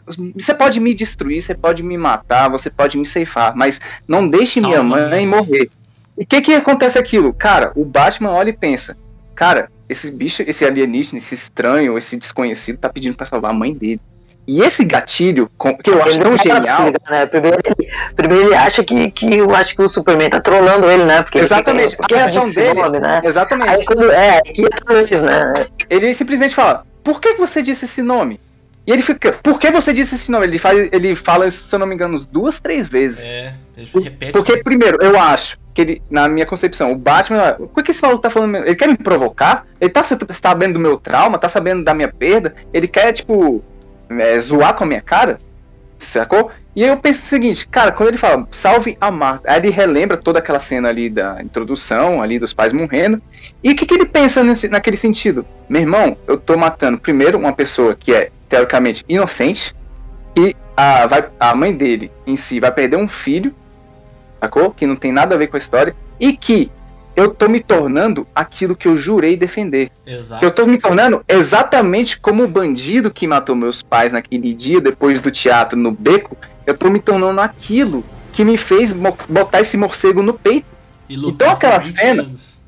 Exato, e lutar por 20 anos. Então, pra mim, essa cena, quando ele fala salve a Marta, quando vem esse nome Marta, mãe, e ele relembra dele aquele conceito que ele estava se transformando como um bandido que tirou a vida da sua e simplesmente estava fazendo quase idêntico com esse alienígena que simplesmente pediu piedade, não pela sua vida, mas pela mãe dele, aquilo desarma. Sacou? Você fala, caralho, você, podia ter arma, sei lá, nuclear, arma foda, tecnologia, não sei o que, mas você usou uma parada que desarmou o cara que nenhum outro vilão fez. Você tem vilão como Coringa, você tem vilão como Exterminador, você tem vilão como Pinguim, qualquer um. Você simplesmente não conseguiu desmontar o Batman. O Batman sempre foi aquela figura sisuda, aquela figura, digamos assim, fria, mas no bom sentido. Aquela figura assim que não se abala. Mas você tocou na ferida que ninguém tocou antes. Você foi, tipo, no fundo, mais, ah, digamos assim, abissal dele, sacou? Que ninguém jamais foi. Então, quando você faz esse negócio, você, tipo, é como se tivesse a viga principal e você simplesmente passou a rasteira nela que veio abaixo toda a construção, sacou? Então você fala, caralho, você desmontou uma parada de um super-herói que é teoricamente o maior detetive do mundo e simplesmente você fala, "Ca- como que isso não é de uma beleza surreal? Sacou? Então, pra mim, essa cena da Save Mark é uma do Save Marta é uma cena gigantesca e muito profunda, sacou? Então eu falo, cara, é- Zack Snyder, parabéns, velho. Você fez uma parada pra mim impressionante. Incrível, incrível. Eu acho que Ele, tudo ele, desse ele filme. vê as coisas que as outras pessoas não veem, tá ligado? Igual a parada que ele faz as coisas diferentes e ele é criticado por isso. Eu acredito que ele já pensou no futuro do cinema. E se você for para pensar no futuro do cinema, é, tava muito padronizado, sabe? É, com, com todo respeito à Marvel e às pessoas que gostam do estilo de filme deles, mas é muito, sabe, um padrão, algo, não tem nada Chato. diferente. E a- algum, da- daqui a um tempo isso iria acabar, isso iria morrer. As pessoas vão sentir falta de algo diferente. E aí Exato. é, que entra o Zack Snyder. Eles vão lembrar do Zack Snyder, vão pensar, cara, ele é pioneiro de uma revolução no cinema. Ele é, pra mim, Eu é acho o pioneiro Zack Snyder tão porque o cinema incrível mudou. porque, porque, por exemplo, você tem aquela. Pra ser bem sincero, eu sempre acompanhei a Marvel desde o Homem de Ferro. E sempre achei os filmes legais, sacou? Nunca achei assim, nossa senhora, que filme horroroso. Eu assisti quase todos no cinema. Eu também. E eu acho legal, sacou? Eu acho maneiro. Mas quando eu vi essa abordagem do Zack Snyder, eu- véi, pra mim foi divisor de água, na moral.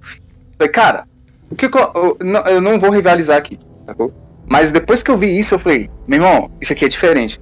Quando eu vi o. Quando eu comprei o Blu-ray do Liga da Justiça, ele tem um especial. E quando eu assisti esse especial, quando você vê que o cara, ele pega um projeto e ele faz o seguinte, beleza, eu vou começar com o Homem de Aço. Ele não, ele não sabe, quando ele tava ali no- fazendo um Homem de Aço, se ele ia fazer Batman vs Superman e muito menos Liga da Justiça. Mas o que, que ele pensou? Eu vou fazer esse filme, mas eu sei que eu posso ir muito além com esses personagens. Então, quando ele já faz o Homem de Aço, ele já tem ideia do como que ele quer abordar esse personagem futuramente se ele tiver a chance, a oportunidade. Sim, Isso é muito Sabe? louco. Então, assim, eu acho que além dele, dele tirar desse, dessa questão mais do mesmo, dessa questão mais genérica, repetitiva, que não traz uma certa novidade, que não traz esse ar diferente, eu- ele é um cara que não só sabe aonde quer chegar, não, não só é aquele cara que sabe o que está fazendo, mas é aquele cara que tem um planejamento muito bem estruturado, sacou? Então, assim, E que a gente foi impedido de ver, né? é Que a exatamente. gente foi impedido de ver. Exatamente. Então, o que, que eu acho? Que além disso, ele consegue colocar camadas, muitas camadas na sua obra, como por exemplo, é, é Batman vs Superman, que você fala, véi, eu, eu como cristão, eu sempre dou uma, uma realida ali, tipo, uma, vez, uma vez por ano ali, nos quatro primeiros evangelhos. Uhum. E aí, quando eu tô lendo ali, eu falo, caraca, eu não lembro de ter visto isso aqui, velho. Nossa senhora, tipo, nossa, eu já tinha lido isso aqui várias, várias vezes, parece que eu vi a primeira vez. Toda eu vez sinto que a você mesma- lê a Bíblia. Ex- Exatamente, eu vejo algo diferente, eu É. vejo algo novo que eu já tinha lido antes. Sim. E eu falo, cara, percebi isso aqui só agora. E eu vejo que as obras do Zack Snyder muito seguem esse, essa mesma linha. Eu já assisti Batman vs Superman incontáveis vezes. Então, todas as vezes é uma experiência diferente. Eu vejo uma coisa aqui, eu vejo uma fala aqui, eu vejo uma parada que eu falo, caraca, isso aqui encaixa com aquilo ali, que esse aqui encaixa com aquilo outro que eu tinha visto antes. Eu falo, cara, isso, e vai juntando, vai juntando, vai juntando, e você vê as camadas que ele consegue colocar no Batman, só no Batman vs Superman, Sim. sacou? Então, assim, essa Pode continuar. então essa parada assim de dele saber onde que quer chegar, dele saber montar o seu universo, dele saber o que, ele quer fazer com os personagens e colocar não só um bom planejamento, mas também colocar camadas que engrandecem esses personagens, já é um motivo louvável, pelo menos de reconhecer o diretor. Sacou? Então, por exemplo, a questão do Superman, que é muito discutida. Ah, mas Superman, ele é muito desesperançoso. O Zack Snyder descaracterizou o Superman. Esse Superman não dá um sorriso. Que Superman é esse? então, assim, eu falo, cara, você simplesmente está vendo a parte mais superficial, uh, mais frágil do Superman. Porque, cara, se bote no lugar do Superman. É o cara que era um alienígena, que viveu anos e anos no anonimato, que não queria se revelar de jeito nenhum, que queria ser só um cara normal, um cara simples, um cara da fazenda. Que apenas queria descobrir aquilo, de, a, a, onde veio, quem ele era e por que, que ele veio para cá. Ele só queria saber isso. Ele não queria nada disso. E aí ele não só descobre as suas origens, mas no dia que descobre a sua origem, vem um cara lá de outro planeta viajando no oceano de estrelas e fala: Cara, você tem que se entregar a mim, porque se você não se entregar, eu vou matar todo mundo. Esse cara simplesmente nunca agiu como um herói antes. Ele simplesmente tem que tirar a capa pela primeira vez na vida e atuar como um herói.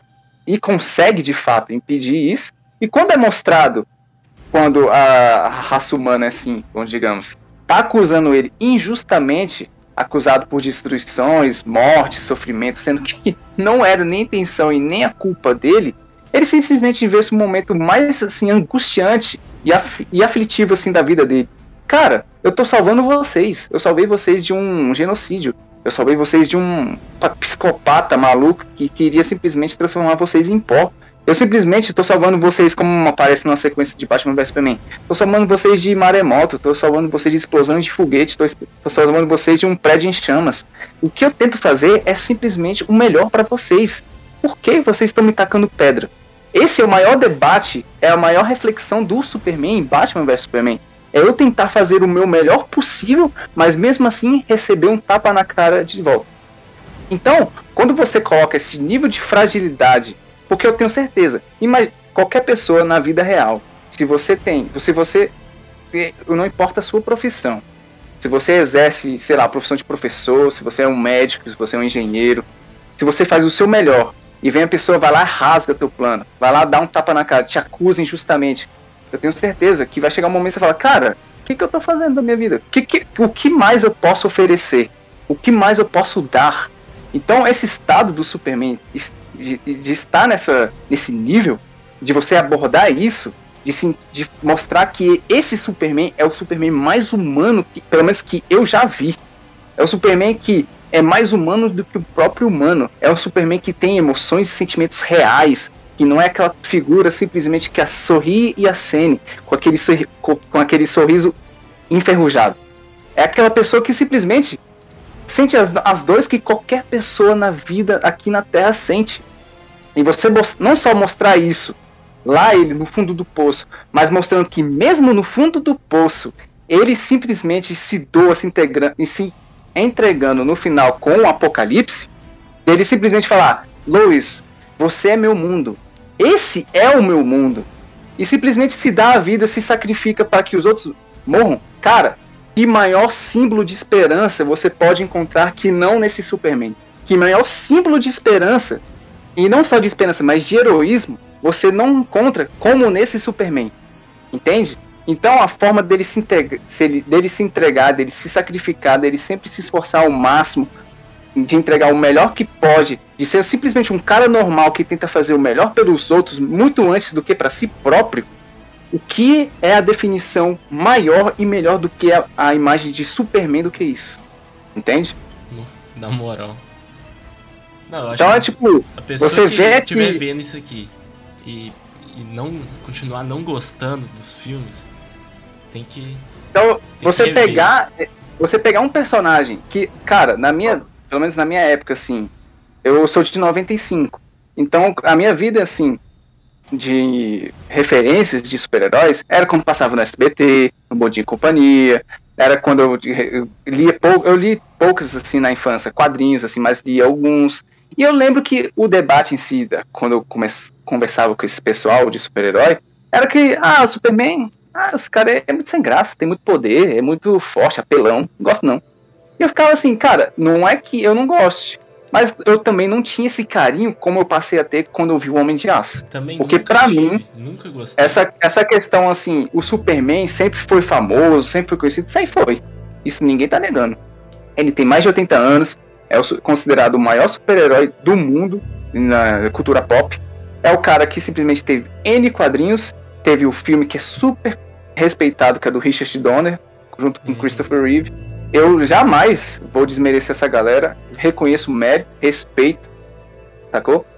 Mas eu, pra mim, pelo menos pra mim, o Superman teve uma, uma profundidade enorme depois de Homem de Aço, porque eu nunca tinha visto esse escopo de um personagem tão relacionável quanto o do Henry Cavill. E assim, Cara, eu, eu, vou, eu vou falar como fã de, de Superman, né? Eu, meu, meu personagem preferido sempre foi Superman. Eu cresci vendo os filmes do Christopher Reeve. Então, tipo assim, quando eu vi o que o Zack fez com o Superman, pra mim fez um. Entendeu? Fez aquela coisa assim, caramba. Porque até então, é, eu era órfão de filme do Superman, né? Porque pra mim o Superman Returns em 2000, 2006 foi uma piada, entendeu? Eu achei tipo, puta merda, que coisa é essa? E eu não gostei. Então, assim, o que me, me, dá, me preenchia a lacuna era Smallville, entendeu?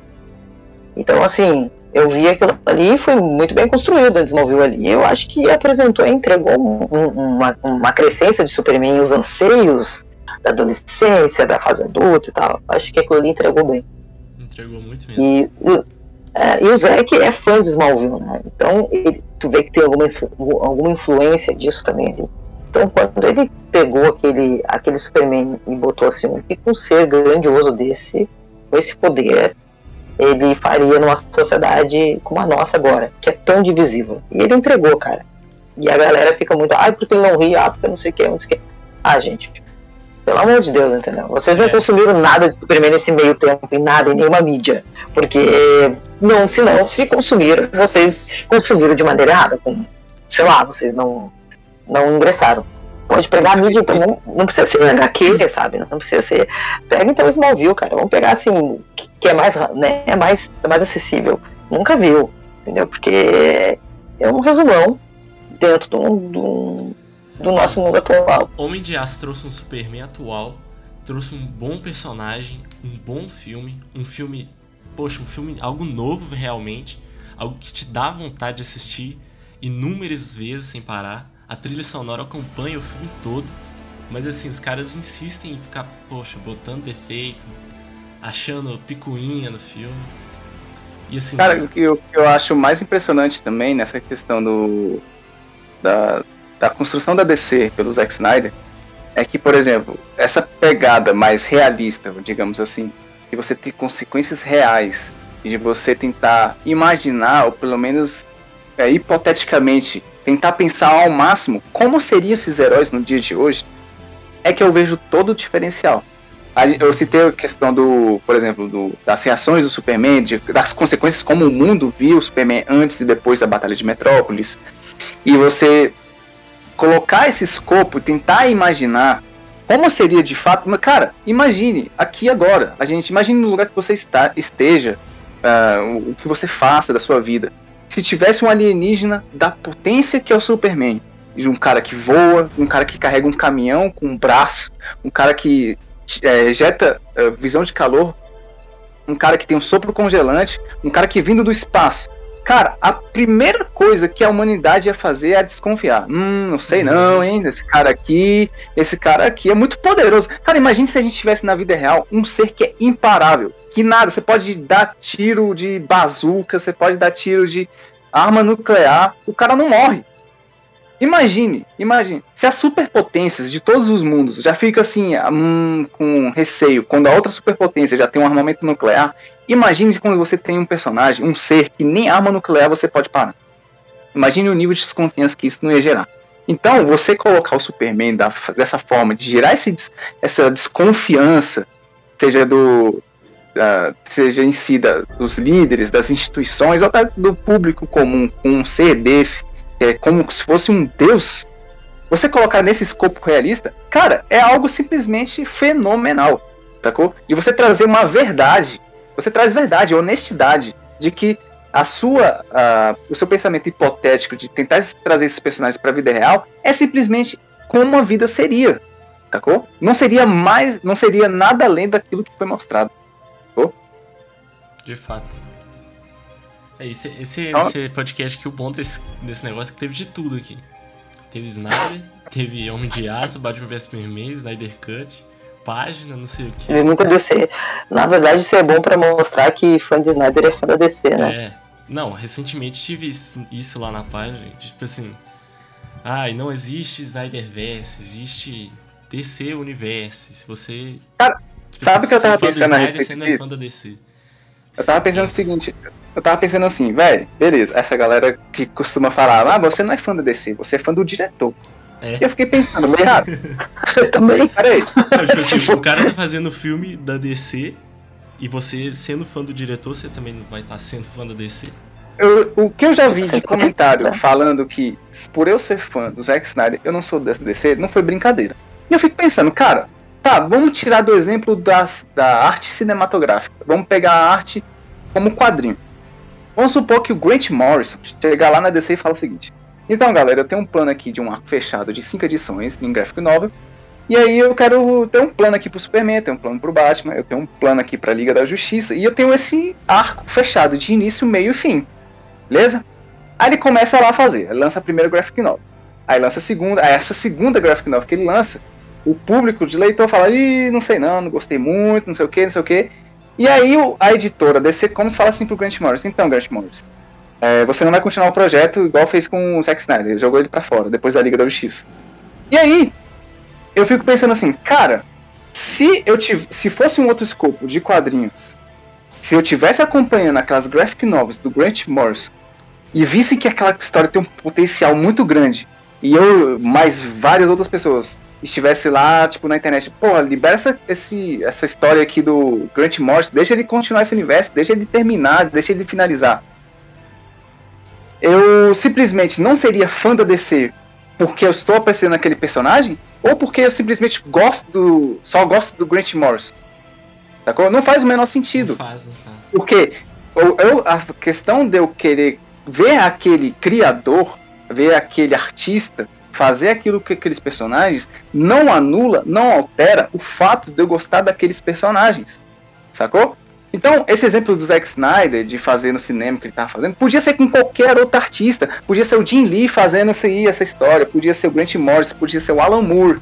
Porque se eu gostasse daquela parada e fosse interrompido, meu irmão, eu ia fazer de tudo se tivesse um movimento como tem do Snyder Cut para fazer aquela história andar, eu estaria lá fazendo. Se fosse o Alan Moore impedido, eu estaria lá, mano, libera essa parada do Alan Moore aí, velho. Eu quero saber essa história, eu quero saber conteúdo. Então, não é questão de ah, nossa, porque eu gosto só do Alan Moore e não da DC, ou porque eu gosto só do Grant Morrison e não da DC. Uma coisa não impede a outra. Afinal de contas, o artista, ele simplesmente está fazendo a história com quem? Quem é o personagem principal daquelas histórias? São os personagens da DC, cara. Então, como que ah. eu, sendo fã do diretor, não sou fã da DC? Não faz o menor sentido. Não, é que o problema é que, infelizmente, se criou uma cultura na internet que para tu ter opinião sobre algo, tu tem que diminuir o outro, porque só assim tu consegue se achar mais. Não se consegue discutir de igual para igual, debater de ideias de igual para igual. A galera que não gosta de algo precisa diminuir o outro para se sentir. Isso eu vejo de, de ambos os lados. E é por isso que a galera tem essa mania de falar, ah, porque é fã do, do, do diretor, porque ele é fã da DC, porque é isso e aquilo. E tipo assim, eu falo, cara, a DC é tão grande, a DC tem tantas ramificações que eu não vejo por que eu não ser fã dessa parte, entendeu? E se a parte que tá indo agora pro, pro cinema está agradando o nicho, que bom, cara, essa galera tem que ser atendida. Eu não quero tirar isso dessa galera, mas eu também quero ser atendido. E não importa se vai pro cinema, se vai para o streaming, se vai pro YouTube, se vai, não sei, não importa. Mas eu quero ter aquele, aquele, aquele arco finalizado. Porque o Snyder teve nas mãos para fazer um, um, arco de cinco filmes. E eu quero ver esse arco de cinco filmes, principalmente porque são dos meus personagens preferidos. Exato. Sabe? Eu sempre quis ver em live action um Lanterna Verde John Stewart e foi negado isso. Sabe? De uma empresa que detém os direitos da minha editora preferida de quadrinhos. Então por que, que eu não posso ter isso? Ah, porque nós vamos lançar uma série da, da do, do, da, do, dos lanternas e tudo mais. E cadê essa série? Ah, mas a gente vai lançar mais duas, um filme e outra série dos Supermans e do Marco Civil e do Balzod. Tá, mas cadê informações das, desses filmes, dessas produções? Não se tem. E assim vai ficando a língua. Eu acho que tá de boa. Quer fazer milhares de outras produções da DC? Faz, cara. Talvez eu não vou consumir, assim como eu não consumo algumas séries que são da CW. E tá tudo bem, eu não tô jogando hate, eu não tô boicotando Sabe? Uma questão de eu vou ver, posso não gostar, não vou continuar vendo, não vou nem olhar, e tá tudo certo. Mas eu acho que se tem uma demanda que está pedindo aquilo, tem que ser atendido. E, infelizmente, nós temos uma mídia que é contra e que joga muito desfavorável a gente, pintando a gente como tóxico, pintando a gente como uma galera ignorante, uma galera mínima, uma galera boot. E, e é, muito, é muito triste isso, porque, infelizmente, dentro do nosso fandom tem pessoas que se portam dessa maneira, que dão uh, combustível para a galera falar e, e enxergar assim. Pessoas que, infelizmente, hoje, não só no fandom americano, no gringo, aqui no Brasil também é um destaque fazendo isso. Sabe? Isso é uma coisa que, tipo, cara, eu não apoio, é uma coisa que eu não curto, e vai dando e endossando mais a galera ficar falando e sendo contra ao movimento que só todo mundo vai ganhar. Se entregar o que a gente quer, cara, a gente vai parar de fazer barulho na internet. A gente vai fazer barulho na internet só entregar o que a gente quer. Que nem a galera que tá e, e é algo tipo, muito simples, porque não é que a gente, tipo assim, não quer ver os novos filmes, não quer ver as novas séries. Eu mesmo tô doido com os novos filmes, as novas séries. Ixi, será que travou aqui? Não, tá de boa. Ah, que eu vi o um negocinho vermelho e falei, ixi, vou cair. Mas, tipo assim, não é que eu não quero ver os novos filmes, inclusive eu quero, pô, tô ansioso com quase todos do, pro ano que vem. Tipo assim, acho que o que eu não tô animado mesmo é com a série do Pacificador. Não vi nada que, me, tá. não, não vi nada que me atraia. Mas assim, eu também vou assistir, pelo menos o primeiro episódio ali. Que eu Exato. Fazendo, com as séries eu tô fazendo isso. Eu vejo o primeiro episódio, se eu gostar, eu continuo, se eu não gostar, eu É, eu troco, sabe? Aquela coisa. Eu acho que é cultura, não. não, não... É, ué. E, tipo, Sei assim, lá, eu vou dar uma olhada pra ver qual é que é, entendeu? E... É aquela coisa. Faço isso com Marvel também. É, pós-Snyder teve filmes que eu acho bons também. Mas assim, a gente quer essa visão porque olha o Snyder Cut esse ano, olha o barulho que fez. Foi... E pelo. Olhando, tipo assim, como empresário assim também cara, é, é algo surreal. É muito bom você fazer um Snyder Cut da vida. Tipo assim, nem lançou no cinema, mas imagina a grana que os caras ganharam aí. Só com Blu-ray, só com é, vejo... HBO Max e tal. Exato, eu vejo muita gente falando também que, ah, eu acho que não vão fazer isso porque vai ser mais épico, é, o lance da, da, plataforma e tal. E, e, cara, é só analisar. A Netflix está fazendo isso, de fazendo filmes de grandes produções, que é para concorrer Oscar, e que semanas antes da, de entrar na plataforma eles estão colocando no cinema. Aquela, acho que Imperdoável, que é com a Sandra Bullock e com a Viola Davis, é um filme da Netflix. Eles fizeram isso a HBO Max pode tranquilamente fazer isso também dentro desse universo do, do, do, do Snyder para isso. E eu vou falar bem, ó, galera, ó, 2022 é o ano que a gente vai ter notícias sobre isso. É inevitável. Tô falando assim, ó. Agora vocês imaginem se isso é dedução minha ou é furo meu, entendeu? Eu só tô falando que é inevitável. Galera, 2022 é, o Snyder é isso, restaurado cara. e Liga da Justiça 2 aí para 2023 confirmado. Novidade, novidades. Não, não, não, não, disse isso, né? Quando eu falando que eu falei isso, não disse isso. Olha, é, vou deixar bem claro, não falei isso. Mas assim, ó, é inevitável que. Não, o, o, que eu posso falar é que em 2022 nós teremos notícias, isso é verdade. Ainda teremos notícias. Se não mudar nada da roda, teremos notícia. Isso, não, cara, eu falo tipo, assim, tranquilamente também que 2022 tende a ser um ano muito bom pra, pra galera que é DC alta. Tende a ser um ano muito bom pra DC também. Se der tudo certo, né? Mas assim, não percam as esperanças também, né? Porque. Tipo assim, a galera ah, tudo também pra quero... acabar com isso. Não, sim. Claro, sim. claro, claro. E vai vir, e digo mais, ainda até o final, ainda temos 15 dias para finalizar o ano, ainda vai ter mais notícias. É pra, diminuir, pra diminuir, diminuir hype é, sobre Ben Affleck e sobre Zack Snyder. Ainda vai ter. Eles sempre dão um jeito de ter. Certeza. Ainda vai ter. E tipo assim, a galera, mano, não é. Não é surpresa. Tipo assim, outro dia saiu essa foto do, do Zack Snyder do Peru. Pós isso, só teve notícia, tipo assim, ruim. É desfavorável a esse movimento. Aí foi notícia do Ben Affleck, teve outras Exato. notícias ruins também. E tipo assim, isso é comum, vai acontecer. Vou falar uma coisa para vocês aqui, isso é, a notícia que saiu do Ben Affleck, ela não tá completa, tá? Por isso que eu não cito sobre o Batman. Ele fala sobre peso e para bom entendedor, meia palavra basta, alguns diriam, mas não se aplica a essa situação. Ele não fala sobre o Batman, aquela notícia não está completa. Então assim, é isso. Não significa que é o fim, cara. Não é o fim. Outra, mas 2022 falou, tá aí, entendeu? Ele falou coisas parecidas antes, mas foi lá, assinou o contrato para gravar a cena pro Snyder Cut, é, voltou para fazer o The Flash, Exatamente. então, mano. Cara, a questão do, do, do Ben Affleck é o seguinte.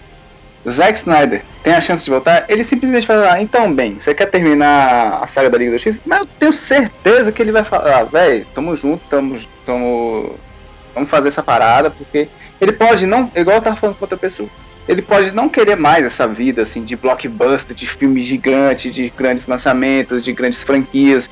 Ele quer talvez seguir um, um ramo ali mais mais tranquilo ali, com os lançamentos mais de boas, sem filmes assim, grandes produções. Beleza. Mas velho, isso, cara, é, é, é quase certeza assim, Zack Snyder volta, ele volta, não tem como. Ele volta, o, foi um o, negócio que ele criou. A questão do Snyder Cut, não, mas a, a, questão do Snyder Cut, pra mim eu vejo como o melhor exemplo. O cara tinha falado lá, sei lá, 2018, não queria saber mais de Batman, não queria ser mais personagem, abandonou, largou o manto, e simplesmente retornou porque o Zack Snyder ligou e falou, cara, você quer fazer a, as filmagens adicionais pro filme da Liga do X? O que ele falou? Vamos na hora. Não, não na teve hora. discussão. Vamos fazer isso aí. É, eu, eu, acho então, que muitas coisas são esquecidas, né? É, o Ben Affleck estava uh, ah, escalado não só para repetir um papel num filme solo na era Snyder, né? É, mas também como seu diretor. E basicamente é, a gente não sabe de fato o que, aconteceu para ele ter saído, que não foi só o lance do alcoolismo, mas teve outras coisas que não vieram ao público, mas a gente sabe que tem mais outras coisas Sim. que fizeram ele declinar e simplesmente o estúdio pega o mesmo nome que ia ser do filme dele Uh, pega um outro diretor, pega um outro ator e continua. Então, assim, tem muita coisa que eu acho que também está envolvido. E também o fato de talvez falarem, ah, mas ofereceram para ele fazer tal coisa. É, ele tem um, um, projeto daquele filme, ele tem um roteiro daquele filme. As pessoas que leram já falaram que foi um dos melhores roteiros de Batman e tal, que já, que já, já viram. Então, assim, ele vai apresentar aquilo para a nova gestão, a gestão vai falar, tá, isso pode, mas isso, isso, isso, isso, isso não. E risca tudo, ele vai falar, não, então assim eu não quero. Então assim eu não quero me envolver sabe? Bem real. Então, assim, eu no lugar dele, talvez se me oferecessem algo para fazer, eu falar, não, assim não. Agora, ah, olha só, o Zé que tá envolvido, vai ser dentro das condições dele, e quando o Zé assinar dentro das condições dele, ele vai botar várias coisas ali que, tipo, ó, tem que ter isso com fulano, ciclano, beltrano. Aí a coisa já muda de figura, entendeu? Não, Aí que entra o lance. por isso que eu acho, na minha visão, que o Ben Affleck fala isso, que, tipo assim, não quero mais fazer filme de IP, justamente por causa dessa burocracia toda, tipo assim, meio que você não Exato. tem liberdade criativa com isso. Mas, Exatamente. E ele, enquanto, enquanto aquela reportagem que ele está falando, eu entendo como alguém que está falando como produtor, como diretor, sim. que não quer fazer um filme de propriedade intelectual. Aí sim, porque ele não tem a liberdade. E isso que o Zé falou também. Agora ele está na Netflix aproveitando realmente o parquinho de diversão dele. Ele está querendo botar as ideias dele pirando. O estúdio deu esse aval para ele ah, vou fazer, entendeu? E deixa ele fazer lá as coisas, entendeu? Então, assim, quando ele fala, ah, é, o Snyderverse é esse meu universo, tal, de outros filmes, eu entendo também que ele quer ter aquele momento, tipo, isso aqui é o que eu criei, isso aqui é meu, entendeu? É minha propriedade intelectual. Mas ele tá totalmente ligado a, a DC Comics, né? E tu vê que, tipo, ele só tá ali no aguardo, ele tá no banco de reserva. Quando o técnico chamar, ele, ele já vai estar em campo, velho. 2022 é o ano que a gente vai ver isso. Não, mas é, o ano que a gente vai ver é isso mesmo. indiferente do contrato dele na Netflix. É Exatamente. E, tipo, eu vejo nessa questão aí, igual o André falou, uh, ele recebeu a chance, a carta branca, né, para fazer a forma que ele quiser, a franquia que ele quiser, tanto que tem o Armor of the Dead, o universo de Arm e o universo de Rebel Moon, que vai vir por aí. Mas é aquele negócio. Tanto que, geralmente, você encontra principalmente no Twitter, o pessoal fala: Não, o Zack Snyder tá bem na Netflix, deixa o homem quieto, velho. O cara tá lá, o cara tá tranquilo, tá fazendo os IP dele. Você faz deixa ele fazer lá. Igualzinho, Borgo. deixa ele fazer as paradas dele lá, quietos. Pra que vocês querem esse, o Zack Snyder no estúdio que o maltratou, no estúdio que simplesmente jogou, escorraçou o cara, tratou com ele como, como se fosse um cachorro? Pra que vocês querem? Vocês não têm. É, como é Vocês são tóxicos. Vocês não tem amor pelo diretor. Exatamente, vocês não têm amor pelo diretor. Que, que, que fandom é esse? Sacou? Mas se você parar pra analisar e investigar tudo na movimentação, seja nas entrevistas do cara. Cara, na entrevista de Arm of the Dead, o cara tava mostrando a arte conceitual do Lanterna Verde. na, tipo, na questão lá, que o cara tá promovendo um outro filme, uma, em outra empresa, mas tá falando dos personagens da outra lá, sacou? Então você vê, tipo, na postagem do Vero, da questão da ação de graças, você vê que o cara coloca lá a foto lá do IMDB como um dos melhores filmes, como top 10, sendo que dois de, dos filmes dele tava lá no top 10 do IMDB. Você vê que o cara, e um desses dois era o Zack Snyder's Justice League, você vê depois que ele coloca uma foto lá da Variety falando que seu filme da Liga da Justiça está entre os melhores filmes do ano. Você vê que o cara coloca uma action figure do Coringa. Você vê que o cara coloca sempre algo da DC, velho. Ele sempre coloca algo da DC. Se você acha que realmente se o Zack Snyder não tivesse um pingo de interesse nesses personagens, mesmo depois de ser é, maltratado e desprezado num estúdio tóxico das condições que ele estava, ele estaria fazendo esse tipo de publicação? Você acha que simplesmente ele tendo lá a, a, o jeito que ele foi tratado, simplesmente qualquer um na, na vida normal poderia simplesmente não querer mais, não querer saber. Mas você acha que uma pessoa que simplesmente não se importa, que não se interessa, que mesmo com outros projetos, não se importa ao ponto de falar só desses personagens? Então, velho, o, a, o Zack Snyder ele fala de uma forma totalmente indireta de cara. é claro que eu amo, eu, é claro que eu quero, é claro que eu vou. É só igual o André falou, tô no banco de reserva aqui, tô olhando aqui o jogo, tô só esperando o técnico acenar pra mim, porque eu tiro o colete e vou, amarro o jutei. Então, pô, já tá aquecido, cara, já tá aquecido. Ele tá só no isso. aquecimento ali, ele fazendo Ele vai aquecimento, fazendo no Mundial, esquive, e é fazendo lance, sendo drible. Ele só tá aqui aquecendo o músculo. campeonato. Sacou? Ele só tá assim, ele tá de olho ali, no momento que o técnico chamar, ele entra, igual o André falou. Mas é, cara, mas é, a galera, a galera é, é é a falsa positividade, a positividade tóxica que eu digo, né? Ah, porque ele tá feliz e tal. É, a galera sabe mais que o Zack, é verdade. A gente brinca no grupo do, do Telegram do Sniper BR que quando o Zack posta alguma coisa sobre DC, a gente começa a brincar. Porra, mas ninguém avisa pro Zack, cara, que o Zack tá bem na Netflix, ele fica postando essas coisas, pelo amor de Deus. Porque, né, vamos falar bem alto, o cara, o cara ama esses personagens, ele é nerd, o Zack é nerd. Essa é a verdade. Ele pode fazer quantos IPs originais, mas, cara, o cara tem a chance de ter os maiores heróis da cultura pop nas mãos. Eu lembro que o cara quer terminar aquilo, entendeu? O cara tem um amor por aquilo. Então, só respeito o cara. O cara quer terminar, deixa o cara terminar, velho. Tá. Se tivesse deixado o cara terminar hoje em dia, meu, já tava já em outra fase da DC. É isso. Certeza, certeza. A gente já tá vendo agora a Liga da Justiça 3, talvez um pouquinho por causa da pandemia, talvez ano que vem e tal, aquela coisa. Mas ia ser isso, cara. Ia finalizar, tipo Nolan, trilogia Nolan. Finalizou a quintologia ali, bola pra frente, cara. Rebuta, faz tudo. Ele tinha pensado até nisso. Ele tinha dado até o nome Flashpoint. Flashpoint ia ser pra rebutar tudo e começar. E os caras não pensaram nisso. Ah, não, podemos ia ser. O cara tinha pensado até isso, cara, sabe? E aí, ah, não, não podemos, não podemos, que não sei o que, a gente tem que, a gente tem que competir com o universo que já tá aí quase 20 anos, velho. Ah, então tá, cara, fica tropeçando, não vai, não vai acontecer. Uma empresa grande, um, um grande como é a DC, não, não adianta. Tem potencial pra fazer história, tem, mas não quer, quer copiar, aí a gente vai ver isso. É, e, e copiou e a gente viu, né? É Shazam, é de Exato. Rapina. E tipo assim, Ah, são filmes mas- que eu, eu não falo, tipo assim, eu nem falo que, tipo assim, são filmes ruins. Que eu acho que são até que bons filmes. Shazam eu não gosto, de jeito nenhum. Mas o de Rapina eu acho que é um filme da hora de ver. Mas assim, se Eu já, eu já sou o contrário, eu já acho o Shazam um filme legal. E Aves de Rapina eu nem terminei até hoje.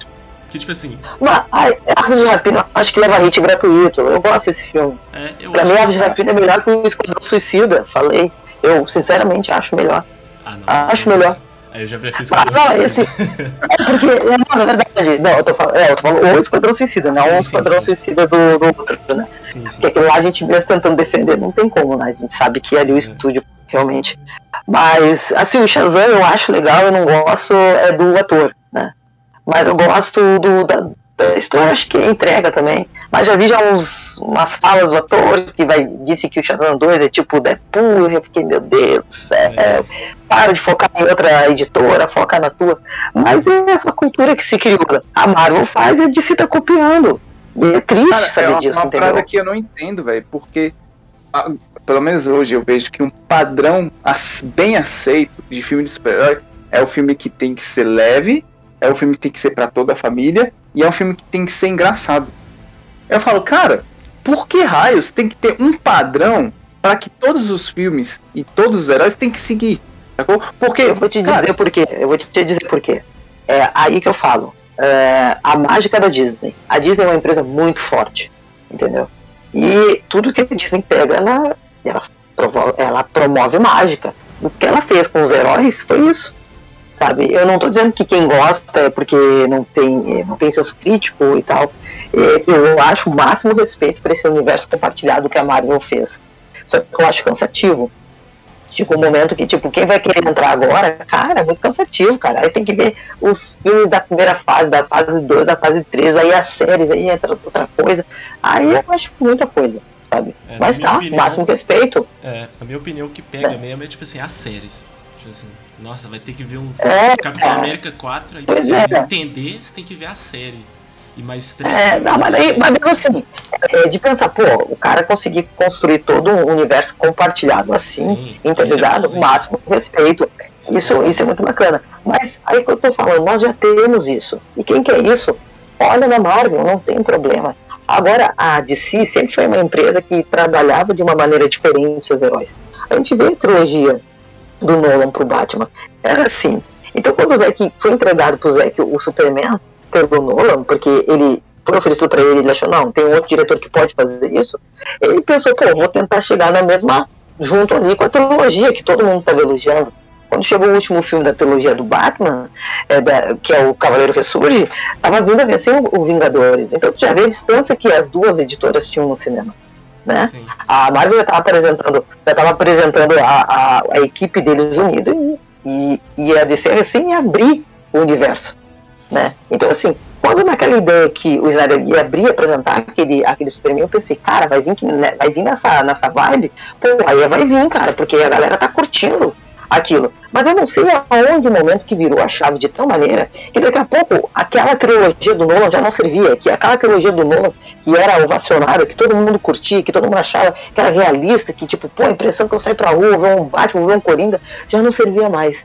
E aí a galera começou a criticar. Aí veio o Batman vs Superman, a galera macetou, comprou a ideia que a DC não sabia fazer filme de herói, e que filme de herói era aquilo que a gente estava vendo da Marvel. E ali desandou total. Ali a Warner não teve, não, ali a Warner não teve realmente personalidade para falar, não, a gente é assim.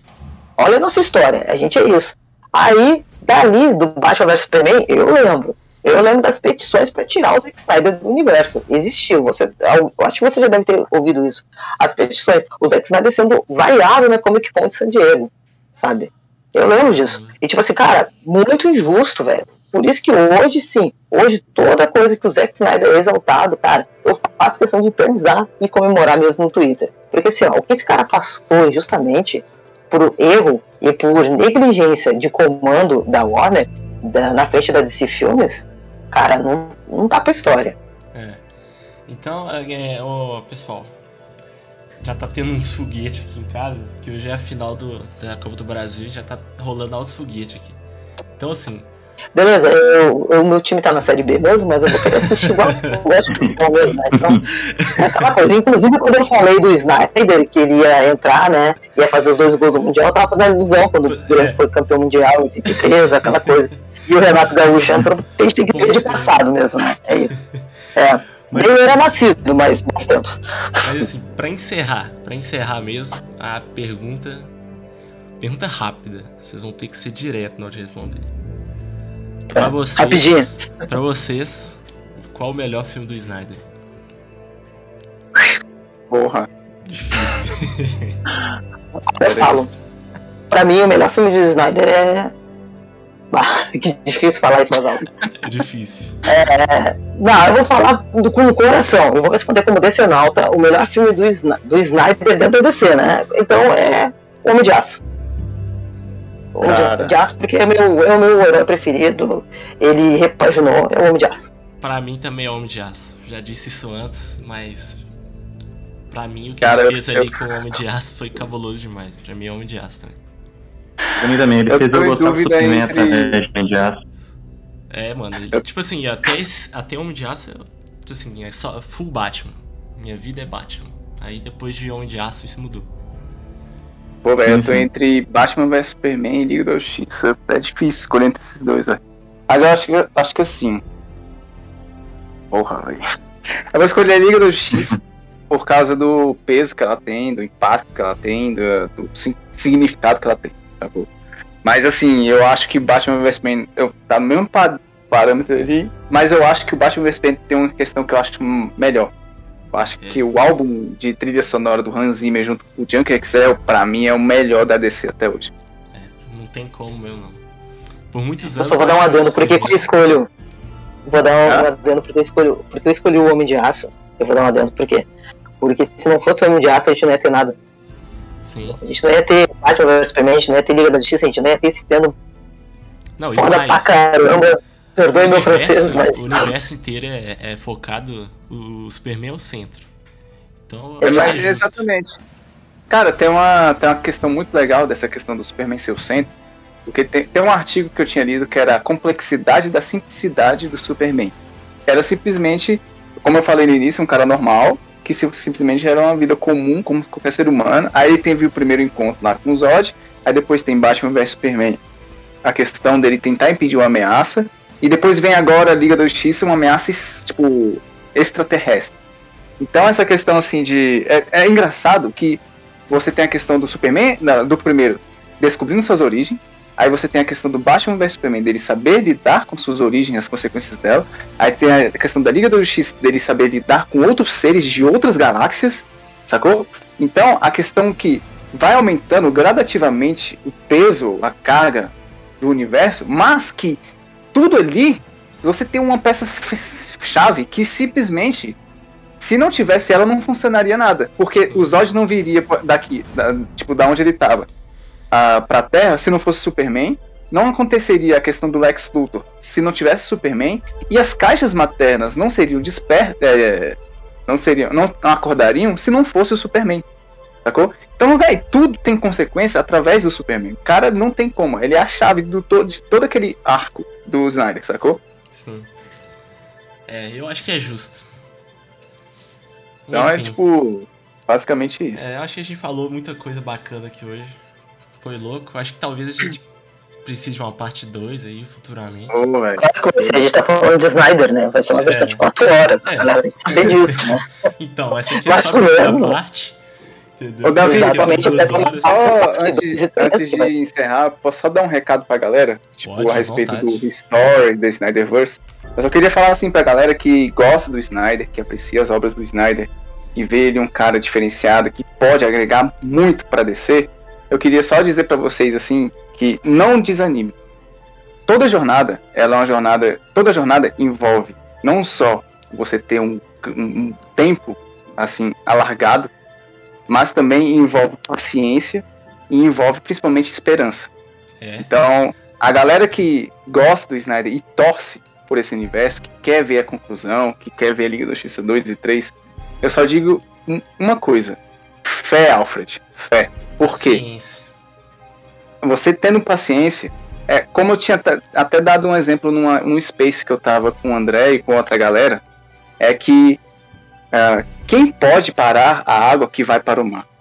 Você simplesmente, a água que sai do rio e vai para o mar, ela percorre vários, vários caminhos. Ela percorre vários buracos, vários empecilhos, vários obstáculos. Ela simplesmente, ela pode ser parada, mas ela procura outro caminho. Ela vai simplesmente rastejando, rastejando até encontrar seu caminho, e mas ela sempre continua em frente. E mesmo quando ela é impedida, ela não para porque desiste, mas ela reúne suas águas em volumes de ataque. Então o que eu quero dizer é que para qualquer um que goste e torce e espera o Snyderverse, o restore do Snyderverse, é que continue pedindo, continue fazendo força, continue é, é, participando dos movimentos, continue manifestando. Porque assim seremos como a água do rio que vai para o mar, que pode ser o hater que for, pode ser a página que for, pode ser a provocação que for, pode ser a notícia como água, como um banho de água fria, como veio a do Ben Affleck, mas que as nossas águas jamais devem ser impedidas por esses obstáculos a vir a desistência, mas devemos somar ela para simplesmente vir em volume de ataque. Então, que esse volume de ataque a gente continue dando força e fôlego para que simplesmente ao alcançar o mar a gente tenha a Liga da Justiça 2 e 3. Disse tudo. Cara, falar, sem palavras para descrever isso aí. Mas ele disse tudo, ó. É isso. Paciência. E sigam, e sigam a página, né, por favor, porque É, a gente divaga, mas a gente traz umas informações. Não, por favor, a gente divaga, mas a gente traz umas informações que a gente não pode falar, mas tá lá. E É. depois é os detalhes. A gente aí, aprendeu com o mestre é nos detalhes. É nos Se detalhes. você não tem Twitter ainda, cria o Twitter, que o foco do Snyder Cut é mais no Twitter e o site. Então, cria um Twitter, segue o Snyder Cut e participa das tags aí sempre que tiver. E vai e acessa o site deles. E é claro aí, se inscreve no canal, se inscreve no canal deles também, que se você ainda não viu a entrevista com o Zack Snyder, acho que foi o único canal BR que fez. E tá, foi massa demais também. E queria agradecer vocês também por ter participado aí do podcast. A conversa foi incrível. O Marcelo aqui A gente deu, agradece. deu aula aqui. E o André também. O André ai. as histórias aí, incrível. Queria agradecer vocês por participar, aceitar o convite. E Eu que agradeço o convite, eu que agradeço a oportunidade. Eu agradeço de novo, André, quero deixar isso publicamente pelo seu convite desde o princípio. Eu acho você um cara incrível, eu acho a página incrível. Então, eu quero agradecer bastante. Eu quero agradecer bastante vocês, porque vocês são a melhor página. Eu falo isso com, com total convicção. É a melhor página da DC que eu já vi, com o melhor conteúdo que eu já vi. É a melhor página que não só é, tem o objetivo de informar de uma forma responsável, mas de uma forma que simplesmente agrega. Mas também vocês, é, vocês podem ter um nível. Você, para mim, eu, vejo, eu já vejo vocês como uma página que começou muito bem e que podemos esperar grandes coisas de vocês.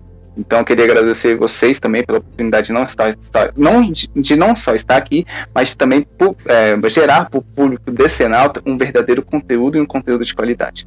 isso aí, conteúdo relevante. Ah. Esse é o propósito. as palavras do Marcelo as minhas, né? Por favor, porque sem Ah. mais acrescentar. Isso aí é só o começo, tanto pro Snyder Cut, até porque como o Snyderverse vai ser restaurado, então, pô, só o começo, né? Amém, amém. A gente só tá fazendo o aquecimento. É, a gente só tá ô, fazendo gente, a gente já sabe, já é tudo trollagem, já é só fazendo emocionar. A gente só não você pode ver. Ah, É, não, mentira, essa parte aí. é zoeira. É zoeira, é zoeira.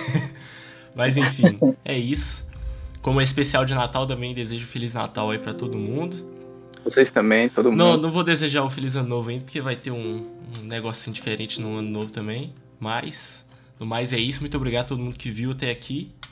E falou. Abração. Valeu, Falou. Valeu. Valeu, galera. Isso aqui foi uma aula. Valeu. Obrigadão. valeu.